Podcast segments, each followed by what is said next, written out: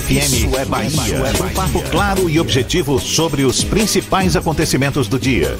Um programa com a marca do Grupo A Tarde de Comunicação e do Bahia Notícias. Para botar tempero no começo da sua manhã. Isso é Bahia. Isso é Bahia. Apresentação: Jefferson Beltrão e Fernando Duarte. Isso é Bahia. Oferecimento. Só no Natal Ferreira Costa tem tudo o que você precisa em até 10 vezes sem juros. Auto Sard Veículos, a sua loja de seminovos no Shopping Bela Vista, segundo piso. Escola SESI. Você constrói o seu mundo. Matrículas abertas. Ensino fundamental e médio. Que maravilha! Salve, salve, bom dia! Seja bem-vindo, estamos começando mais um Isso é Bahia. E vamos aos assuntos que são destaque nesta segunda-feira, 16 de dezembro de 2019.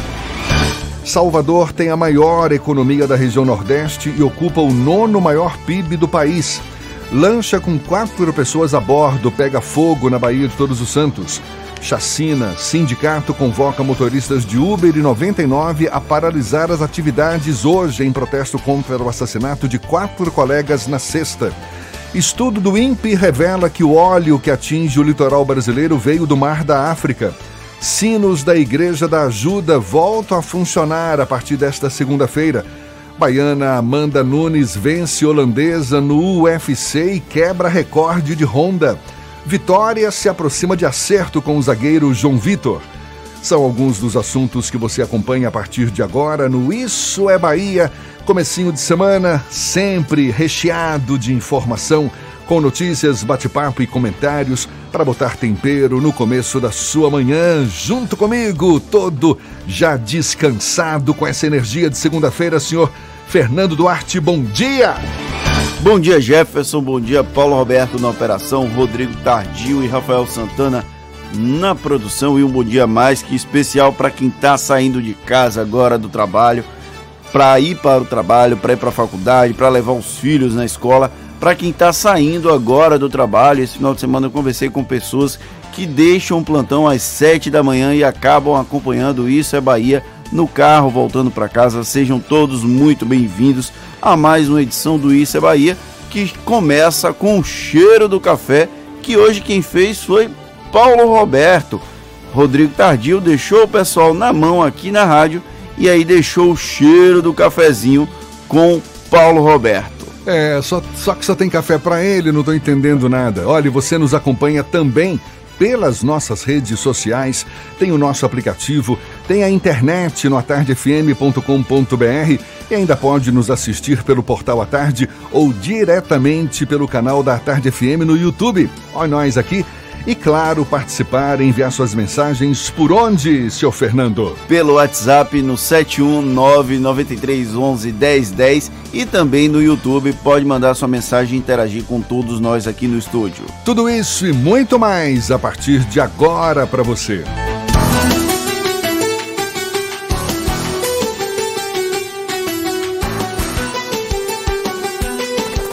Isso é Bahia. Previsão do tempo. Segunda-feira de tempo instável aqui na capital baiana. O dia amanheceu com céu nublado e chuva em algumas áreas. Choveu também durante a madrugada. A temperatura agora é de 25 graus. Senhor Walter Lima, teremos mais chuva ao longo do dia. Bom, vi... bom dia e seja bem-vindo, senhor Walter. Isso é, isso é, muita vontade de dizer boa tarde, né, Jefferson? bom dia para você, para Fernando, Rodrigo, Rafael, Paulinho e a você na nossa companhia aqui na Tarde FM. Temos chuva em Salvador ao longo da manhã, viu, Jefferson? À tarde, esse tempo vai ficar um pouco mais firme, com o sol entre nuvens. Choveu agora há pouco na região do Lago de Freitas e também no subúrbio com um pouco mais de intensidade. Essa chuva não deve amenizar a sensação de calor na capital, com a máxima batendo inclusive nos 32 graus, então se prepare para enfrentar muito calor. Na região metropolitana, chove um pouco mais. Em cidades como Simões Filho, Dias d'Ávila, Camaçari, Mata de São João e São Francisco do Conde Candeias, que ficam na outra ponta da região metropolitana, chove até o meio da tarde. Nessas cidades, a temperatura não passa dos 30 graus. Em Cachoeira, no Recôncavo, a chuva só dá uma trégua a, a, no final da manhã, a partir do meio-dia em diante, é que fica o tempo mais firme. Máxima de 28 graus. Procurando um ar-condicionado econômico, conheça o split inverter da Mideia, que você encontra na Frigelar. Quem entende de ar-condicionado, escolhe Mideia e Frigelar. frigelar.com.br. É contigo, Jefferson. Valeu, seu Walter. Agora são sete e cinco na Tarde FM.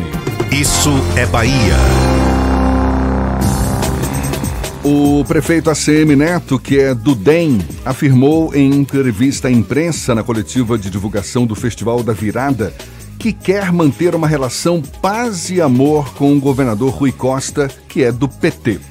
Na última quarta-feira, os dois se encontraram na inauguração do Salvador Bahia Airport e até trocaram afagos. A nova fase Paz e Amor, anunciada por ACM Neto, é tema do comentário político de Fernando Duarte.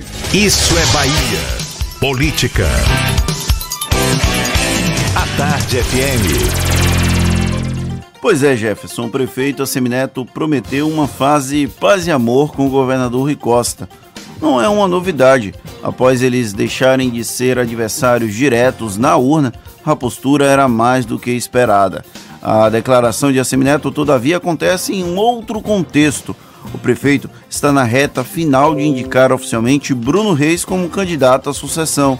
Por isso, insistir em batalhas campais com o grande eleitor do lado oposto pode gerar desgastes desnecessários para um processo eleitoral. Seria uma estratégia burra, algo que definitivamente Racemineto não é. Depois de cozinhar um pouco os aliados e ver até onde eles poderiam avançar as garras, o prefeito vai oficializar o início das conversas. Deve começar a fazê-lo, inclusive, com os partidos de maior relevância. Leia-se tempo de rádio e televisão. Por isso, não estranhemos se PSDB e republicanos forem os prioritários. O Democratas, partido do qual ele é presidente nacional, deve chegar pacificado, ainda que a saída de Léo Prates para o PDT não tenha sido exatamente um jogo combinado com todos os membros. Com o aval das legendas com maior tempo de rádio e televisão, as conversas devem chegar aos partidos menores, até mesmo para fazer um contraponto ao planejamento executado até aqui pelo bloco Solidariedade, MDB, PTB e PSC, que quer fazer frente à candidatura de Bruno Reis. Geraldo Júnior, porta-voz oficial do grupo, tenta mostrar musculatura política, porém as simulações feitas até aqui não o colocam como um jogador eficiente na busca por intenções de voto. Ou a Semineto consegue compor com esse grupo, ou pode optar pelo método rolo compressor, menos provável por se tratar de um momento eleitoral. Se do lado do prefeito de Salvador a chance de um entendimento sobre o lançamento de Bruno Reis está próximo, no grupo adversário não há muitas indicações de uma resolução. Por isso, a Semineto deve manter o cronograma de antecipar o nome de seu candidato à sucessão. Quanto antes o fizer, maior a chance de crescimento do vice enquanto nome competitivo para as urnas. Como é muito bem avaliado pela população, a chance de transferência de voto do prefeito é grande e dentro do município o poder de um gestor é muito maior do que um de um governador. Por isso, ele há de manter unida a base de apoio, evitando que fissuras exponham certa fragilidade junto à população. Com curva ascendente de crescimento nas pesquisas, rejeição relativamente baixa e com desconhecimento acentuado, Bruno Reis deve ser apresentado como uma das principais apostas do processo eleitoral da capital baiana. A Semineto, todavia, não fará transferência automática de prestígio e votos. Por isso, o vice seguirá gastando sola de sapato entre janeiro e outubro, quando chegar o momento das urnas. A faca e o queijo já estão na mão dele. Saber dosar o corte e controlar eventuais ratos a roerem esse queijo serão bons desafios até lá. Tá certo, muito chão pela frente, muitas indefinições, buscando o seu caminho mais claro. Ou seja, temos muito pano pela frente ainda, não é? é? O prefeito anunciou que vai começar as conversas até o final de dezembro. Muito provavelmente ele já vai ter um panorama mais claro de como ele vai realizar o anúncio de Bruno Reis, o que deve acontecer no início de janeiro, no início de 2020. Enquanto isso, os adversários seguem sem uma definição exatamente clara do que deve acontecer. Por enquanto, duas candidaturas têm uma certa relevância no processo político. O Sargento Isidório, que pontua muito bem nas pesquisas, e a Olívia Santana. Tem outros que ainda correm por fora, o deputado Bacelar, o deputado Niltinho, que ainda tentam de alguma forma serem viabilizados enquanto candidatos do grupo de Rui Costa, e a indefinição do PT, cuja fala do ex-governador Jacques Wagner resume bem o, a participação do PT no processo eleitoral aqui de Salvador.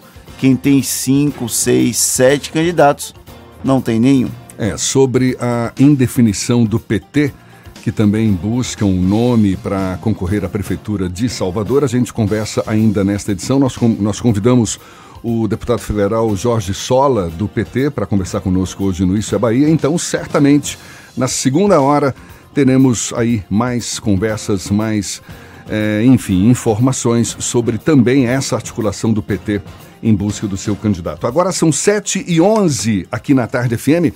Fernando, mais uma hipótese para a origem do óleo que atinge as praias brasileiras. Agora é o INPE, Instituto Nacional de Pesquisas Espaciais, que divulgou uma nota, uma nova hipótese para a origem do óleo que atinge o litoral brasileiro. De acordo com o um estudo do INPE realizado em dezembro, o óleo teria vindo do Mar da África por 4 mil quilômetros trazido pelas correntes marítimas por baixo da superfície. De acordo com o oceanógrafo Ronald Buzz de Souza, pesquisador titular do INPE, o derramamento aconteceu a partir de abril deste ano e as manchas só chegaram ao país pela superfície em setembro. A hipótese é diferente da linha de investigação divulgada pela Marinha e pela Polícia Federal no início de novembro, quando o navio Bobolina da empresa grega Delta Tankers foi apontado como principal suspeito. E olha só, Salvador é líder no Nordeste e aparece em nono lugar no ranking das cidades com maior produto interno bruto. No caso, 63 bilhões de reais. A informação consta do estudo sobre o PIB dos municípios brasileiros de 2017, divulgado pelo IBGE. Os números apontam que a capital baiana avançou no ranking nacional ao longo dos anos. Em 2011, Salvador ocupava a 12ª posição do PIB. Já dois anos depois, subiu uma posição, passando para a 11ª, alcançou a nona posição nacional em 2017. O setor que mais contribui para o PIB de Salvador é o de serviços, que representa 62% do total. A gente gosta desses números, mas o ideal é que esse PIB de Salvador seja distribuído entre a população, que o produto interno bruto seja melhor distribuído de renda para toda a nossa cidade. Mudando de assunto, uma lancha naufragou ontem depois de pegar fogo na Baía de Todos os Santos, no trecho da ilha de Itaparica. De acordo com a Marinha, por meio da Capitania dos Portos da Bahia, quatro pessoas estavam na embarcação e foram resgatadas sem ferimentos. Ainda não há informações sobre o que teria provocado as chamas. Segundo a Capitania dos Portos, a lancha Cheyenne pegou fogo próximo ao forte de Itaparica. Um inquérito vai ser instaurado para apontar as causas e possíveis responsáveis pelo incidente. Nesse clima de fim de ano, a Igreja da Ajuda vai voltar a tocar seus sinos a partir de hoje. Uma cerimônia simbólica marcada para 5 horas da tarde vai marcar o momento. Representantes da comunidade católica, da Arquidiocese de Salvador e o secretário do Turismo da Bahia, Fausto Franco, vão estar presentes. Desde agosto, já foram restaurados com recursos de campanhas de arrecadação e voltaram a funcionar os sinos das igrejas de Nossa Senhora da Vitória, Nossa Senhora das Graças, Santo Antônio da Barra e Nossa Senhora do Rosário dos Homens Pretos. Elas se somam à Catedral Basílica e às igrejas da Misericórdia, de Santana e São Bento, que já tinham voltado a adotar a prática. Agora são 7 e 14 na tarde FM. Muita gente já dirigindo seu carro pela Grande Salvador. Claro, tem gente que ainda vai pegar o carro já já. Então aumente o volume do rádio.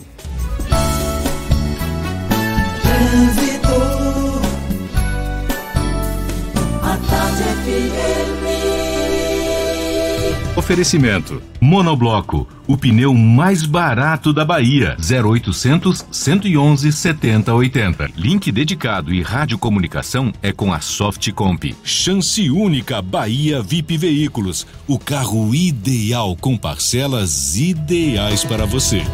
Cláudia Menezes, ainda sem saber se vai voar hoje, nesta manhã chuvosa em Salvador, mas já cheia de informações sobre o movimento dos motoristas. Seja bem-vinda. Bom dia, Cláudia.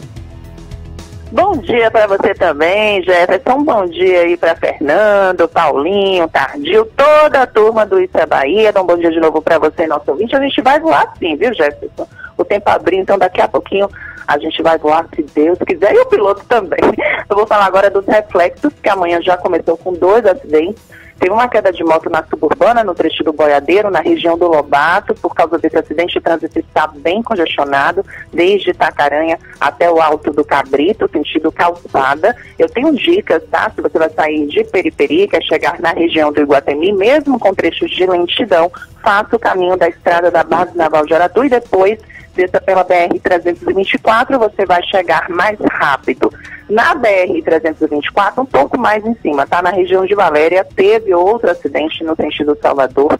Um guincho foi deslocado para retirar os veículos na faixa da da esquerda da rodovia. O tráfego foi liberado agora há pouco, mas ainda seguem os reflexos na região de Valéria. Então, se você vai sair de Simões Filho, você pode cortar na CIA Aeroporto para chegar na região do aeroporto e depois você pode pegar a orla ou a paralela. As duas estão fluindo direitinho se você quer chegar no centro de Salvador. Está com o IPVA atrasado? O governo do estado está dando 70% de desconto na multa referente ao atraso. Acesse cefaz.ba.gov.br. Governo do estado, Bahia, aqui trabalho. Contigo, Jefferson. Valeu, Cláudia. Tarde FM de carona com quem ouve e gosta. Em instantes, sindicato convoca motoristas de Uber e 99 a paralisar as atividades hoje em protesto contra o assassinato de quatro colegas na sexta-feira. A gente dá os detalhes já já e também inicia um papo com a professora e perita contadora Zoraide Silva sobre as novas concepções trabalhistas que têm gerado uma série de diálogos e dúvidas entre os brasileiros. Agora, 7 e 17 na tarde FM.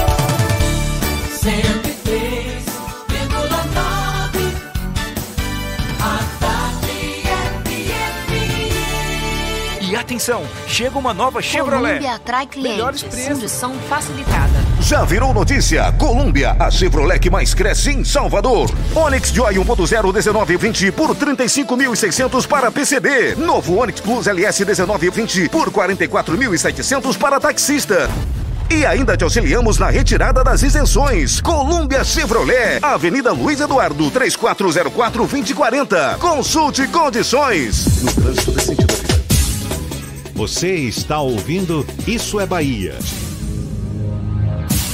Ei, você! Você mesmo que pode estar circulando pela rua com o IPVA atrasado. O governo do estado tem uma boa notícia. Você pode pagar seu IPVA atrasado com 70% de desconto na multa. Isso mesmo. Você regulariza a situação do seu carro ou da sua moto com desconto de 70% na multa. Adiante seu lado. Acesse www.cefaz.ba.gov.br e regularize seu IPVA. É bem melhor andar certo. Está com o IPVA em dia e fazer economia. Governo do estado. Bahia. Aqui é trabalho. Seu próximo próximo novo é aproveitar o Natal da Claro e ganhar o dobro da banda larga mais rápida do Brasil. Compre 120 mega e ganhe mais 120 mega por um ano com Wi-Fi Plus por apenas R$ 99,99 por mês na combinação com TV. Tá esperando o quê? Venha pra Claro nesse Natal e tenha a banda larga com fibra da Claro. Acesse claro.com.br.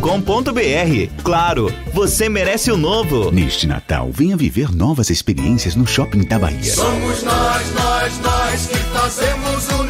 Venha aproveitar a super, hiper, mega incrível Noelândia. Com a Livronoiteca, a Lumi Lumilândia e o Fabricatório de Neve. Curtir a espetacular parada Estrelas de Natal todos os domingos e se encantar com a mais linda decoração de Natal.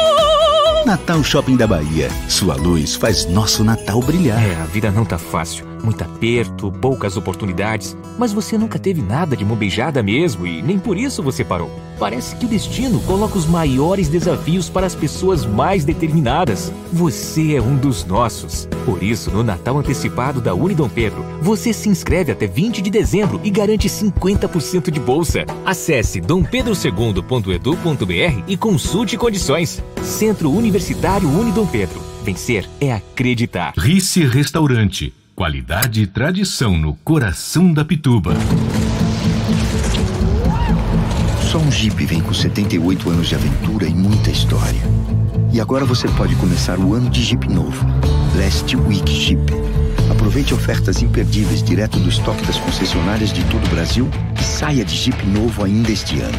Somente do dia 16 a 22 de dezembro. Acesse ofertas.jeep.com.br e garanta o seu.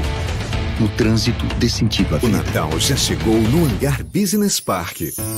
Venha fazer suas compras com toda a comodidade de um moderno complexo de lojas e escritórios, com áreas de convivência e jardins a céu aberto. No hangar, além de presentes, você encontra restaurantes, salões de beleza, bancos 24 horas, clínicas e muito mais serviços. O Natal do Hangar Business Park vai surpreender você.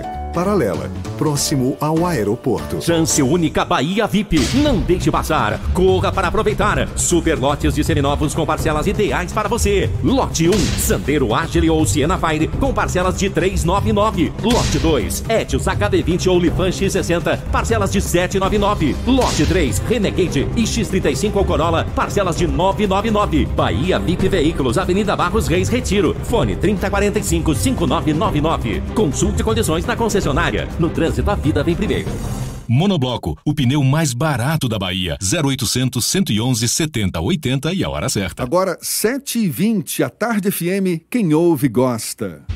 Você sabia que na Monobloco toda a energia elétrica utilizada para consertar o seu carro é captada de placas solares e que o óleo trocado do seu carro vai para reciclagem para ser refinado novamente e que na Monobloco os pneus velhos deixados pelos clientes podem virar chachim, cadeira e até asfalto? Não sabia? Então se ligue. Monobloco faz tudo de mecânica e tem o pneu mais barato da Bahia. Água de Meninos, Lauro de Freitas e Abrantes. 0800 111 7080. Voltamos a apresentar Isso é Bahia. Um papo claro e objetivo sobre os acontecimentos mais importantes do dia. Agora são 7h22 e temos notícias que chegam da redação do portal Bahia Notícias. João Brandão Apostos. Bom dia, João. Bom dia, bom dia para todo mundo. Olha, o presidente do Senado, Davi Alcolumbre, marcou para amanhã, dia 17, a votação da medida provisória que transfere o COAF, o Conselho de Controle de Atividades Financeiras, do Ministério da Economia para o Banco Central. A medida provisória foi aprovada na Câmara na última quarta-feira. Alcolumbre chegou a marcar para o dia seguinte a votação, mas foi obrigado a recuar por falta de quórum. A votação dessa MP será a última votação do Senado este ano. E olha, um homem de 37 anos veio a óbito em uma colisão do carro em que dirigia, que dirigia com uma carreta. O caso ocorreu na manhã de hoje, na manhã de ontem, na verdade, em um trecho da BR-101 de Governador Mangabeira, no Recôncavo. Segundo a Polícia Rodoviária Federal, a vítima não tinha carteira nacional de habilitação. O acidente ocorreu por volta das 10 horas da manhã, no quilômetro 208. O motorista foi identificado como Luiz Carlos Nascimento dos Santos. Ainda não há informações sobre as causas do acidente. O corpo da vítima foi levado para o Departamento de Polícia Técnica da região. Essas e outras notícias você encontra no portal bahianoticias.com.br.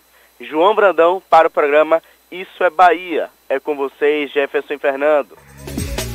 Valeu, João. Muito obrigado.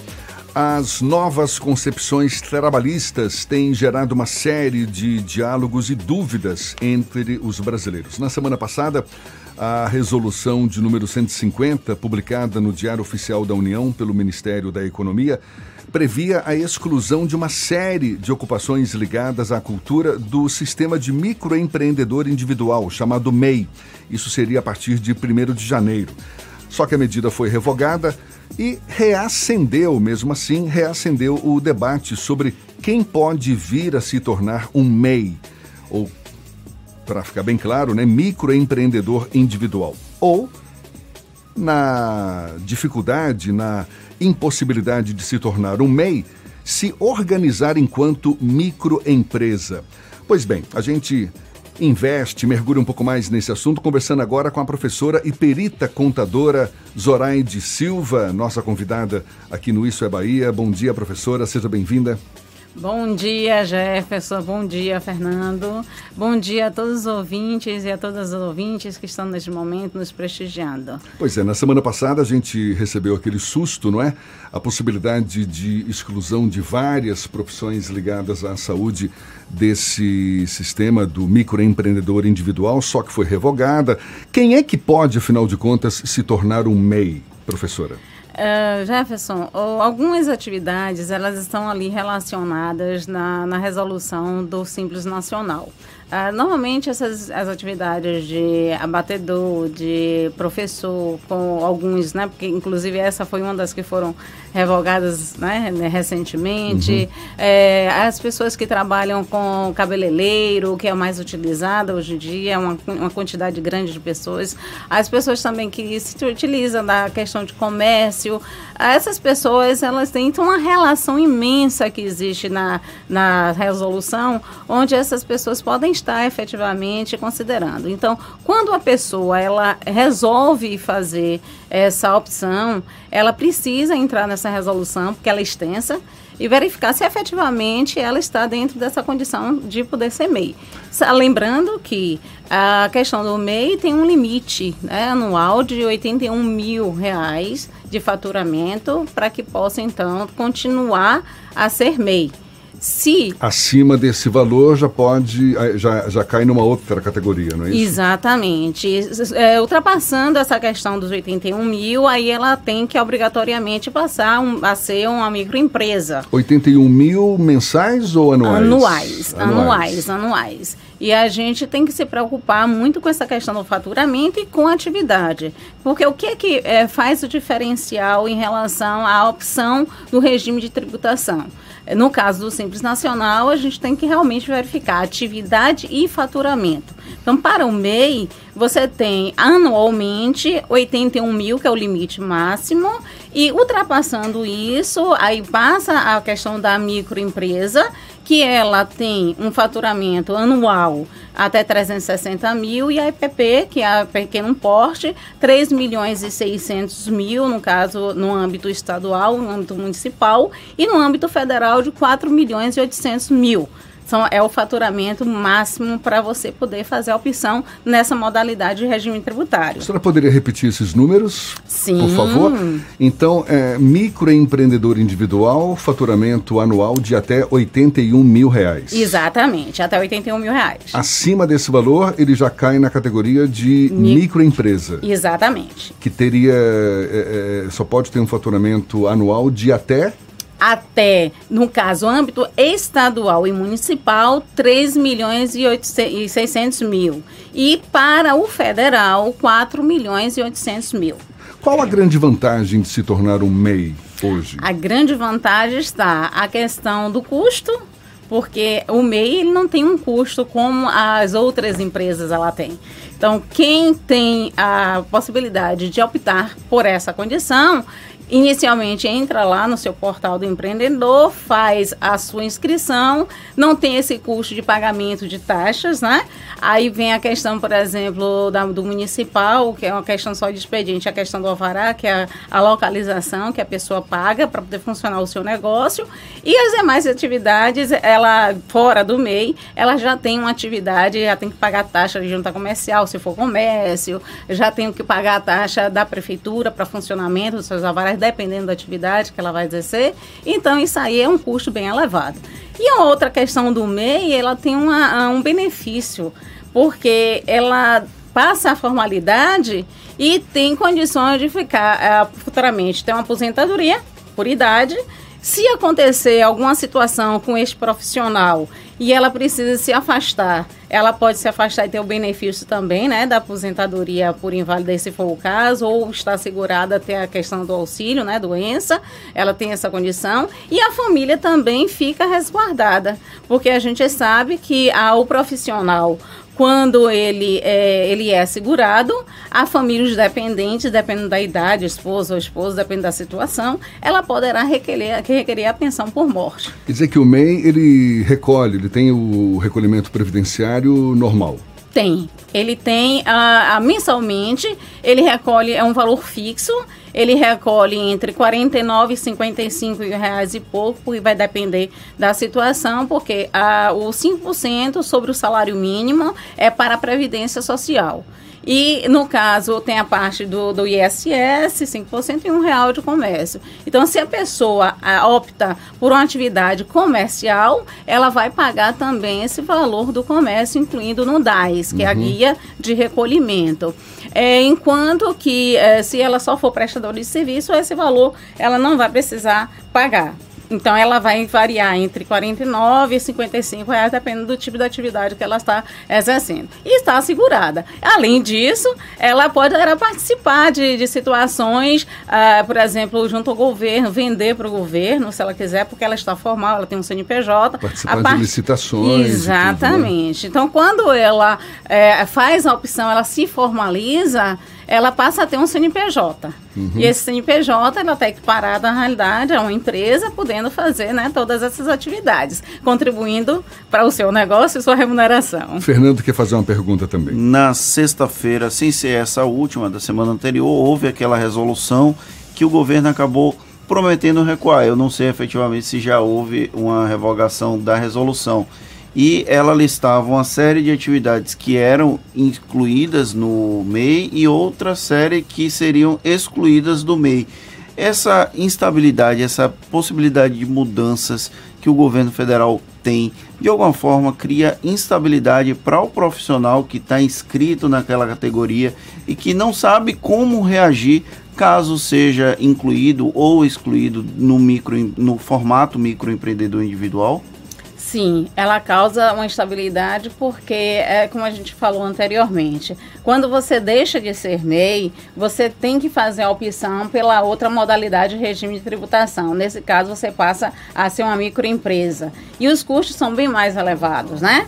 E, inclusive, a, quando você deixa, passa a microempresa, você tem o contador que você tem que contratar. Não que o MEI, não, é, dizem muito assim, o MEI não precisa do contador. Tá lá, realmente não precisa do contador, entre aspas, em parte. Porque a gente precisa de um profissional para dar essa, essa, esse apoio ao profissional e ele poder dar a atividade dele em segmento, até por conta de outras situações.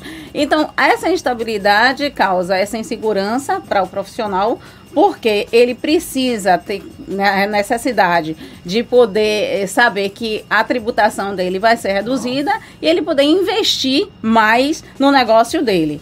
Além disso, a, o, a questão, quando você falou da revogação, ela já está revogada, já foi logo na, na quarta-feira, já foi revogada essas atividades, e onde a maioria delas, dessas atividades, estava relacionada à questão cultural. Imagine que um profissional que hoje é, é um cantor, por exemplo, independente, ele já está com a formalidade dele, já está com o negócio dele. De repente, chegar em janeiro de 2020, ele já tem que pensar numa nova situação, numa nova estrutura tem que pensar nos custos do, do da, prof, da profissão, do, da atividade de trabalho dele. Que ele tem que embutir isso para que ele tenha um retorno.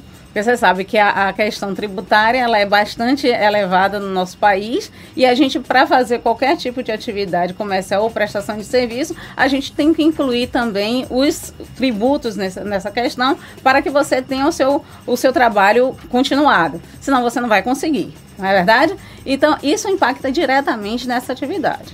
Entendi. E como existe algum lugar que a pessoa possa procurar na internet, algum órgão que ela diga de, a situação. Eu sou assim, desse jeito, e eu queria saber como eu me encaixo. Se é microempreendedor individual, se é microempresa, se é pequeno porte. Existe alguma fonte que a pessoa possa procurar para saber qual o regime de tributação ideal para o modelo dele, mas eu acho que a gente vai vou pro pedir, intervalo. Vou pedir para a professora Zoraide segurar essa resposta para daqui a pouquinho. Okay. Professora e perita contadora Zoraide Silva, conversando conosco aqui no Isso é Bahia. Agora, 25 minutos para as 8 na tarde FM.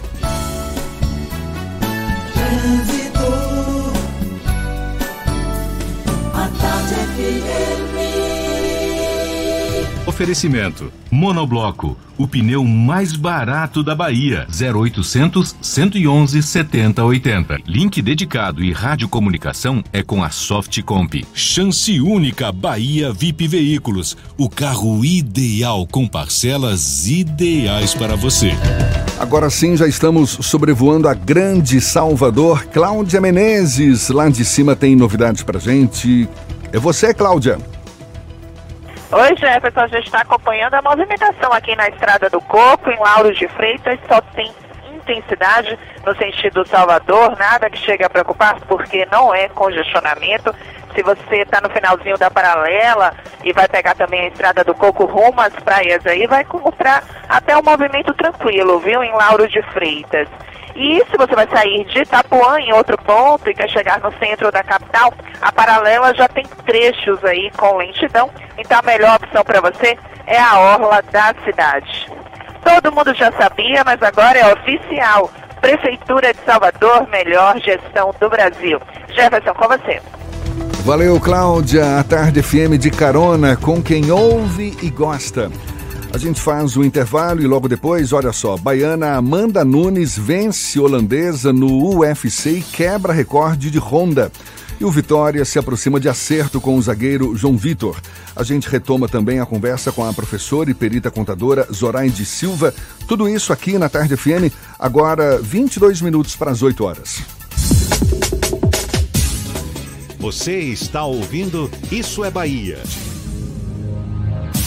Neste fim de ano, acredite, você tem a chance de dirigir um Lexus. Últimas unidades do Lexus UX 250H por 169.990 e não para por aí. A Lexus Salvador escolheu uma condição imperdível. Aliás, duas. E agora é você quem escolhe. Toda a linha Lexus com taxa zero ou super bônus no seu seminovo de qualquer marca. E ainda, oito anos de garantia no sistema híbrido e recompra garantida no plano Lexus Privilege. Lexus Salvador, paralela ao lado da Terra Forte. O trânsito de sentido à vida. Novo Eclipse Cross 2020, feito no Brasil, apenas 129.990. Ou pelo MIT Fácil, com parcelas de 999. Mitsubishi, só na Salvador Car. Rótula do abacaxi. Fone 3044-1234. No trânsito decente da vida. A Bahia pediu, o governo do estado atendeu. Agora, a nota premiada Bahia vai ter 91 sorteados todo mês. Isso mesmo, 90 prêmios de 10 mil e um prêmio de 100 mil reais. Muito mais chances de ganhar. Tome prêmio! E tome, tome, tome prêmios. Chegou a nossa vez. 91 sorteados todo mês. Tome juízo! Se cadastre no site da Nota Premiada Bahia e peça CPF na nota. Depois, tome prêmio! Governo do Estado, Bahia, aqui é trabalho. Se o corpo é magro, se o músculo é fraco, o que a gente quer? Saúde! O que a gente quer? Saúde! Coba Vital, presente no dia a dia. Coba Vital, pra toda a sua família, pra melhorar Coba. Coba Vital é um estimulante de apetite para crianças e adultos que desejam crescer e ter o peso adequado. Coba Vital, para aumentar a fome de saúde. Comba Vital é um medicamento. Seu uso pode trazer riscos. Procure o um médico farmacêutico. Leia a bula. Caixa Cultural apresenta Erasmo Carlos, voz e violão. Venha relembrar os maiores sucessos do Tremendão em um show emocionante. Dias 21 e 22 de dezembro, sábado e domingo, em duas sessões, 18 e 20 horas. Erasmo Carlos, voz e violão, na Caixa Cultural Salvador, Rua Carlos Gomes, 57. Informações 34214200. Classificação livre. Patrocínio Caixa e Governo Federal.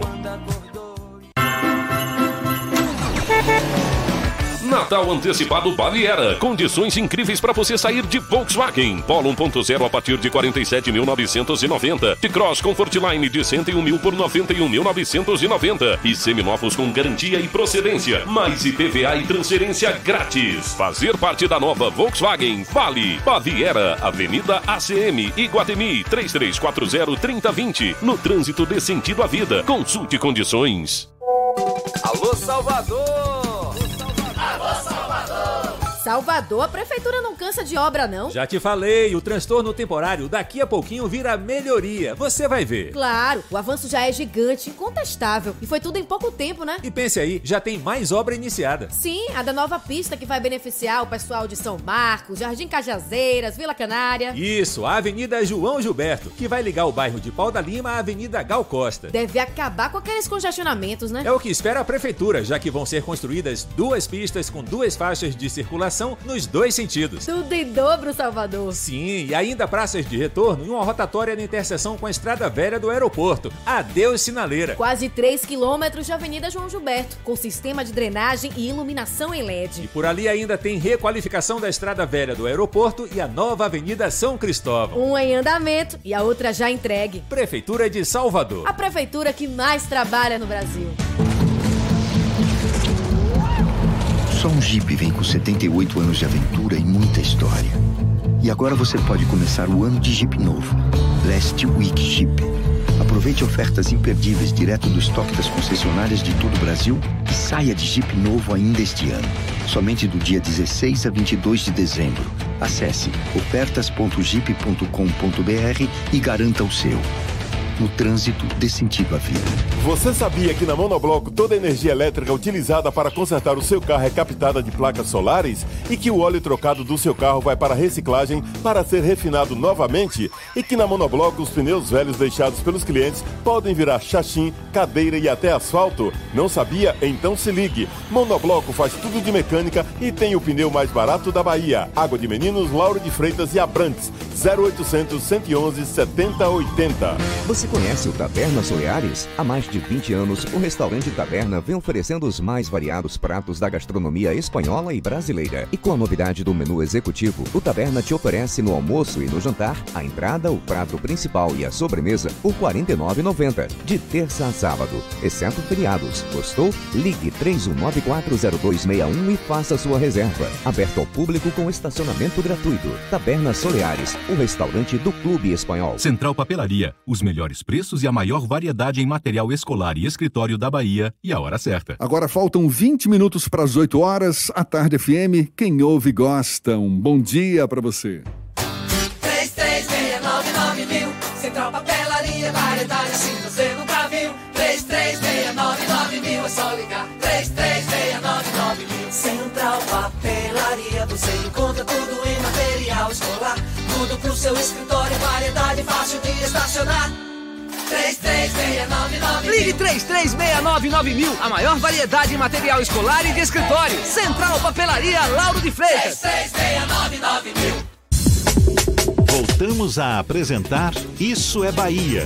Um papo claro e objetivo sobre os acontecimentos mais importantes do dia.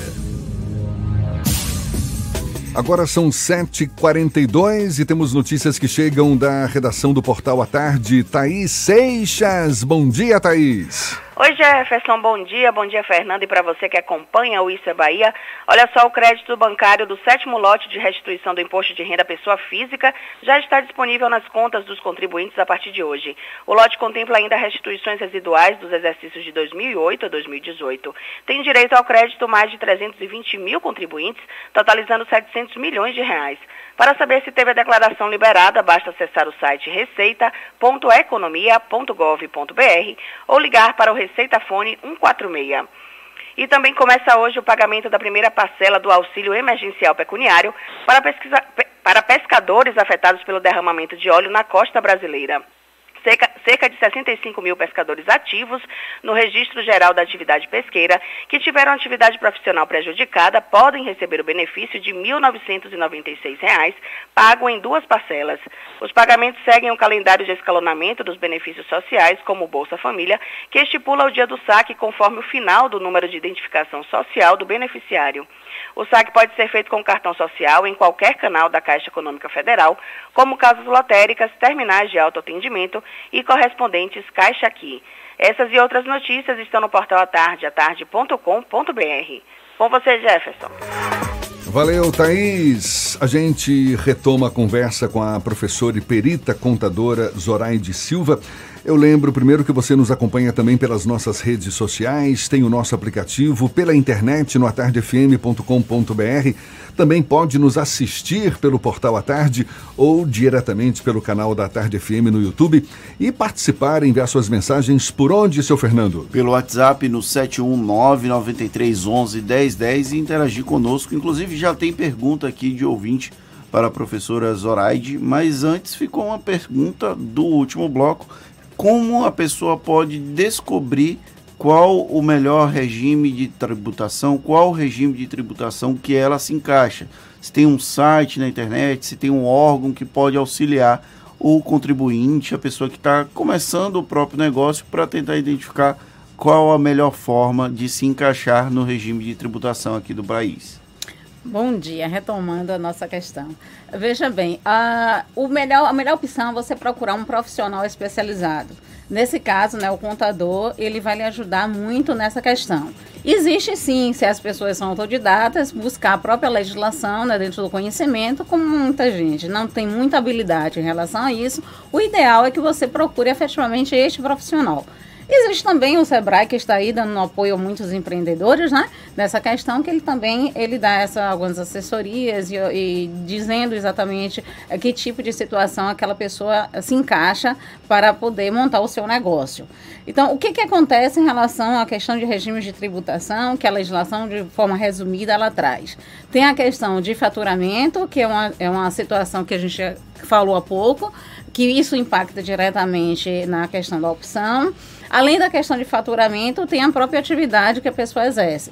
Existem algumas atividades, inclusive, que elas, por lei, obrigatoriamente, independente ou não de faturamento, independente ou não de qualquer outra situação, a lei ela é impositiva. Exemplo de bancos, financeiras. Então, essas instituições, elas são optantes né, pelo lucro real não tem essa outra é, condição de dizer eu quero ser lucro presumido, eu quero meio. Não existe essa opção. Explique, Ela tem que ser. Explique direitinho também o que, que é lucro real e lucro presumido.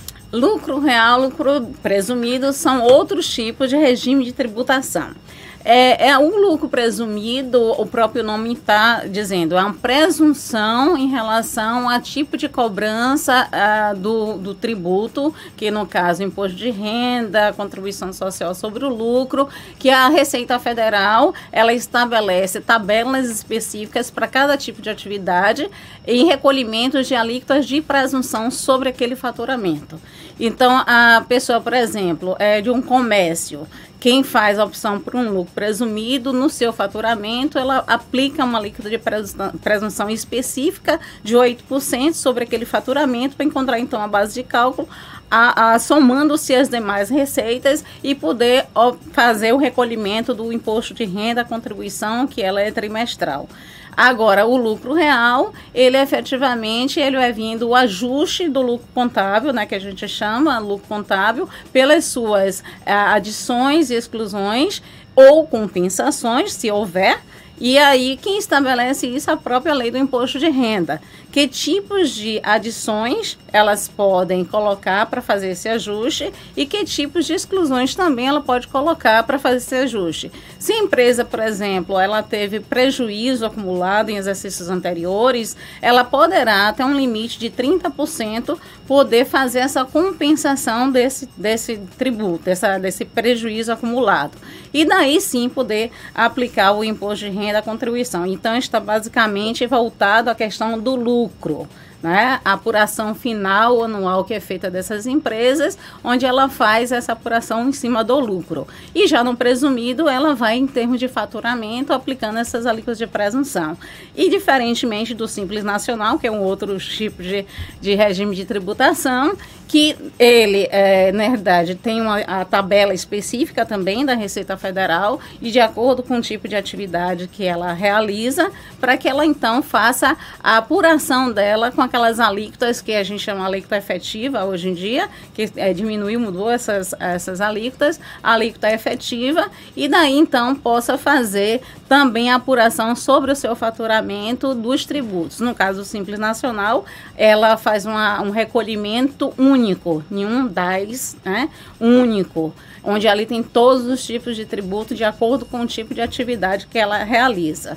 E aí, nesse caso, tem essas diferenciações. Tá certo. Tem, tem uma participação, não é isso? Aqui. Tem Amadá perguntando qual a diferença entre MEI e Simples e quais as vantagens de mudar de Simples para MEI. E também a Luciana perguntando é, se existe um limite mínimo para MEI, já que tem um limite máximo de 81 mil reais por ano de faturamento. Veja bem, a, o MEI ele também é do Simples Nacional. O que é que acontece? A diferença em relação que a gente comentou há pouco, em termos de limite de 81 mil. Aproveitando essa segunda pergunta, é, se você simplesmente abrir o MEI e não fizer nenhum faturamento, contanto que você pague, isso aí não tem problema, é uma opção sua. Você pode abrir, estar ativo e não ter faturamento.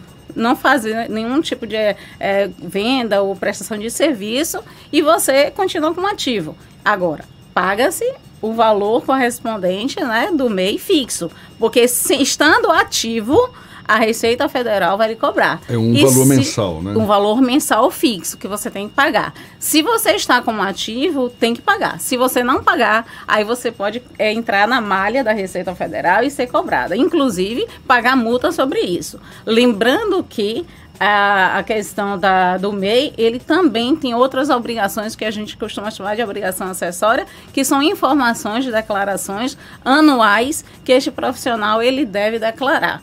E lembrando ainda que muitos poucos, né, eles se passam, porque o fato de você ser MEI e de você ter esse CNPJ não significa dizer que você não tenha que fazer declaração da pessoa física. Porque muita gente faz a declaração só do MEI que é até 31, né? Último dia de, de maio, que é para fazer essa declaração anual. esquece a declaração mas esquece de da pessoa, pessoa física. Né? física. Né? E aí é que eu venho com aquela questão que eu comentei há pouco do contador. Porque, entre aspas, como eu falei, o contador, o MEI, inicialmente, não tem aquela obrigatoriedade de ter o contador. Mas eu não recomendo que a pessoa simplesmente ela ache que tenha que ser o MEI sem ter uma orientação.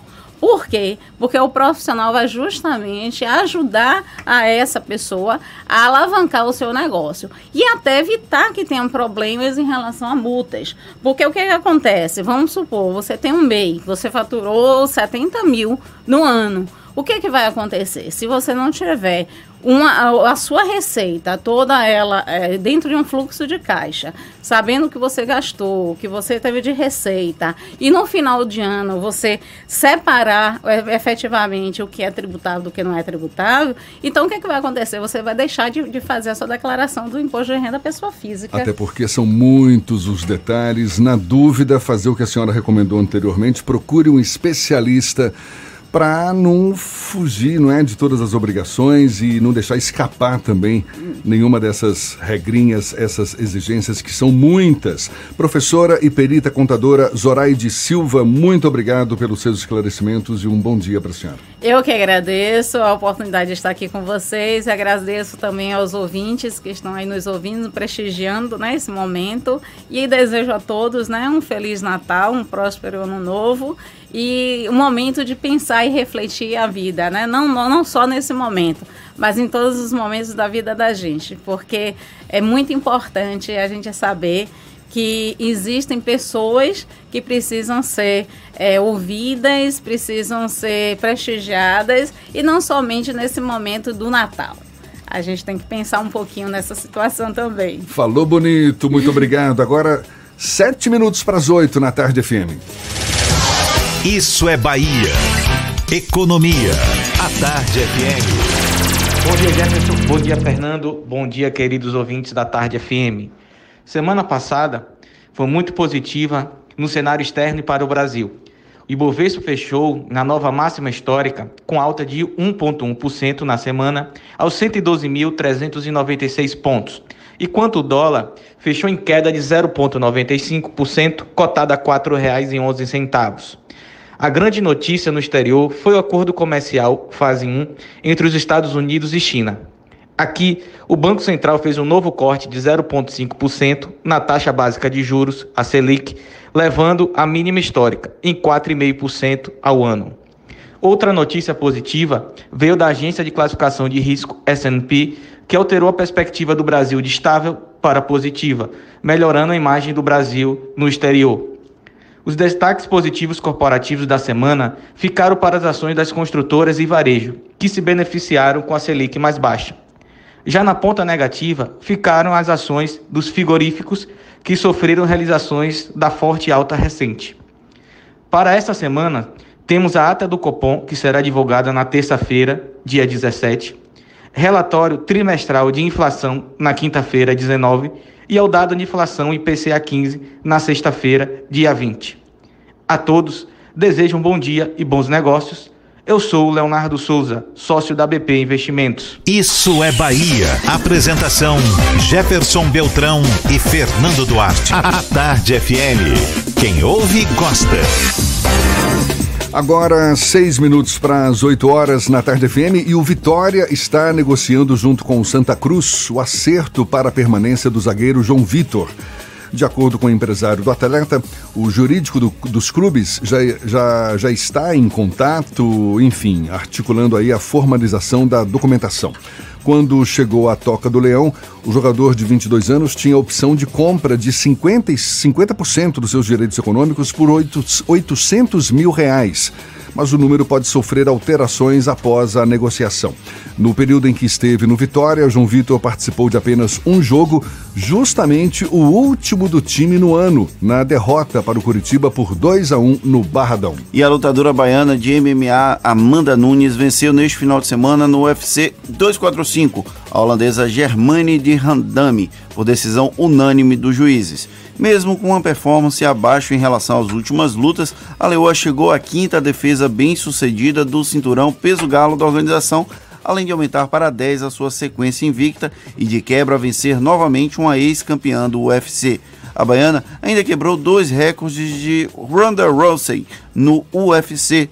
Suas oito quedas emplacadas contra Germani foram o maior número em uma luta feminina valendo o cinturão e chegou a sete vitórias em lutas valendo cinturão, superando a Sage Ronsey. Agora, 7h56 na Tarde FM.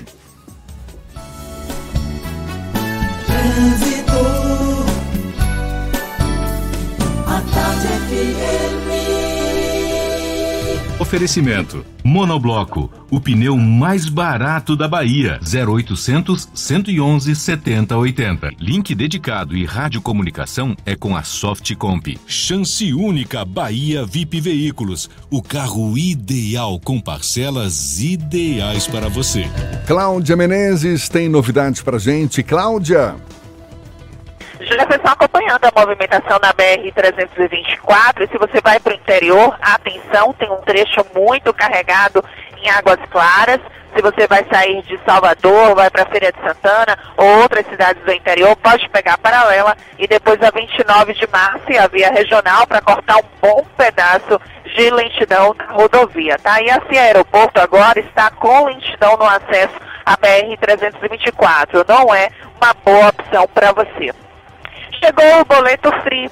Compre seu Fiat hoje, só comece a pagar depois da Páscoa. Consulte condições em ofertas.fiat.com.br. No trânsito, dê sentido à vida. Jefferson. Obrigado, Cláudia. A Tarde FM de carona com quem ouve e gosta. A gente faz o intervalo e volta já já para falar para toda a Bahia. É um instante só, agora dois para as oito na Tarde FM. Você está ouvindo Isso é Bahia. Neste Natal, venha viver novas experiências no Shopping da Bahia. Somos nós, nós, nós que fazemos o Natal. Venha aproveitar a super, hiper, mega incrível Noelândia, com a Livronoiteca, a Lumi Lumilândia e o Fabricatório de Neve. Curtir a espetacular parada Estrelas de Natal todos os domingos e se encantar com a mais linda decoração de Natal. Natal Shopping da Bahia. Sua luz faz nosso Natal brilhar.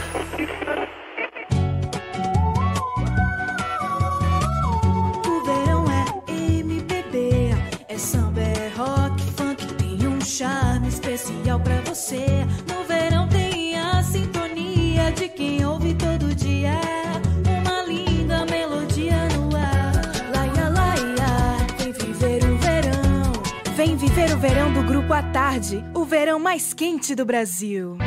Neste Natal, a felicidade acontece no Salvador Shopping. Venha viver uma incrível aventura no Parque dos Esquilos, com decoração temática, carrossel, trenzinho e arvorismo com tirolesa. Você ainda encontra muita diversão no Jardim Encantado do Noel, com atrações ao ar livre para toda a família. Tem circuito de aventuras, labirinto, Casa Verde do Noel, um lindo espetáculo de som e luz e muito mais. Natal é no Salvador Shopping. Diferente pra você. Já pensou em terminar o ano de smartphone novo? Na TIM, você aproveita essa oferta imperdível do Samsung Galaxy S10e por 999 reais no TIM Black Família 100 GB. Além de muita internet na velocidade 4.5G, você ainda tem um super display cinematográfico para assistir seus vídeos preferidos. Vá a uma loja TIM e garanta o seu Samsung Galaxy S10e por 999 reais. Mude para o TIM Black Família. Só um Jeep vem com 78 anos de aventura e muita história. E agora você pode começar o ano de Jeep novo. Last Week Jeep. Aproveite ofertas imperdíveis direto do estoque das concessionárias de todo o Brasil e saia de Jeep novo ainda este ano. Somente do dia 16 a 22 de dezembro. Acesse ofertas.jeep.com.br e garanta o seu. No trânsito, dê sentido à vida. Ho, ho, ho! Aqui é o Papai Noel e eu já estou celebrando o Natal no Shopping Passeu. Venha me visitar com a tranquilidade que você merece e aproveite todas as opções do Passeu para garantir os melhores presentes do Natal. Confira a programação no site passeutaigara.com.br e viva a magia do Natal Passeu. Boas festas! O Salvador Shopping está com mais novidades e muito mais praticidade para você. Venha aproveitar o melhor da saúde e beleza com a Clínica Clivale, Lab Checkup, Perfumaria Febo, Eudora, Loja Conceito da Natura e muito mais. Salvador Shopping, diferente para você. Bela Bowling, o boliche do Shopping Bela Vista. Venha se divertir, aberto de domingo a domingo e a hora certa. A Tarde FM 8 e 1. Está pensando em um dia de diversão incrível? Então venha para o Bela Bowling, o boliche do Shopping Bela Vista. É o maior espaço de diversão com boliche de Salvador. Temos pacotes para você fazer a sua festa de aniversário ou confraternização. E de segunda a sexta, a hora de pista para seis pessoas com uma porção de batata frita sai por apenas R$ 49,90. Os sapatos são à parte. Consulte condições, traga a sua turma e aproveite. Bela Bowling, o boliche do Shopping Bela Vista, o maior espaço de diversão com boliche de Salvador.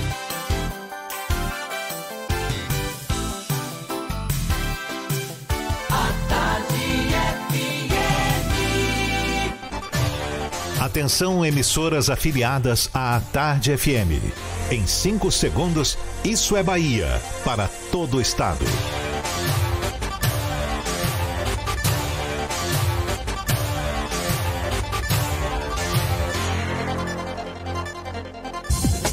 No ar, isso é Bahia. Informação com a marca do Grupo A Tarde e do Bahia Notícias. Política, segurança, saúde, cidadania. Isso é Bahia. Apresentação: Jefferson Beltrão e Fernando Duarte. A Tarde FM. Quem ouve, gosta. Salve, salve, que maravilha! Seja bem-vindo, um bom dia para você. A partir de agora, Isso é Bahia em rede, com emissoras de todas as regiões do estado. E vamos aos assuntos que são destaque nesta segunda-feira, 16 de dezembro de 2019. Salvador tem a maior economia da região Nordeste e ocupa o nono maior PIB do país. Lancha com quatro pessoas a bordo pega fogo na Bahia de Todos os Santos.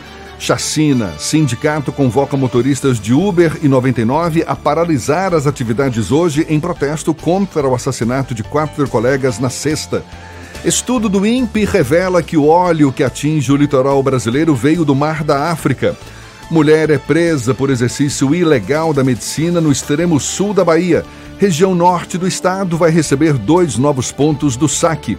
Número de multas aplicadas pelo IBAMA em 2019 é o menor em 15 anos. São assuntos que você acompanha no Isso é Bahia, como sempre, recheado de informação, com notícias, bate-papo, comentários para botar tempero no começo da sua manhã. Junto comigo, o senhor Fernando Duarte, nesse clima de segunda-feira para toda a Bahia. Bom dia! Bom dia, Jefferson. Bom dia, Paulo Roberto na operação, Rodrigo Tardio e Rafael Santana na produção. Eu queria ter 10% dessa empolgação de Jefferson Beltrão com a segunda-feira, mas bola que segue, a gente segue em frente, vivendo a vida e dando boas-vindas às nossas queridas emissoras afiliadas. Eldorado FM de Teixeira de Freitas, Baiana FM de Itaberaba, Ativa FM de Eunápolis, Serrana Líder FM de Jacobina, Interativa FM de Itabuna, 93 FM de Jequié, Cultura FM de Paulo Afonso, Cidade FM de Luiz Eduardo Magalhães, Itapuí FM de Tororó e RB Líder FM de Rui Barbosa. Sejam todos muito bem-vindos a mais uma edição do Isso é Bahia com essa empolgação de segunda-feira de Jefferson Beltrão. Viva a segunda-feira, senhor Fernando, melhor dia da semana para muitos, nem para todos, mas tudo bem, a gente segue adiante. Eu lembro que você nos acompanha também pelas nossas redes sociais, tem o nosso aplicativo pela internet no atardefm.com.br. Além de nos ouvir, pode nos assistir, ó e nós aqui pelo portal A Tarde, também pelo canal da Tarde FM no YouTube e claro, participar, enviar suas mensagens, marcar presença por onde, seu Fernando? Pelo WhatsApp no 71993111010 ou também pelo YouTube, pode interagir conosco que a nossa técnica, hum, a nossa técnica manda aqui para o estúdio para que a gente interaja e responda a todos os nossos ouvintes. Faltou técnica nessa técnica, mas é, tudo bem. Tá faltando, tá sobrando letra. Agora são 8 e 5, olhe, claro, tudo isso e muito mais a partir de agora para você.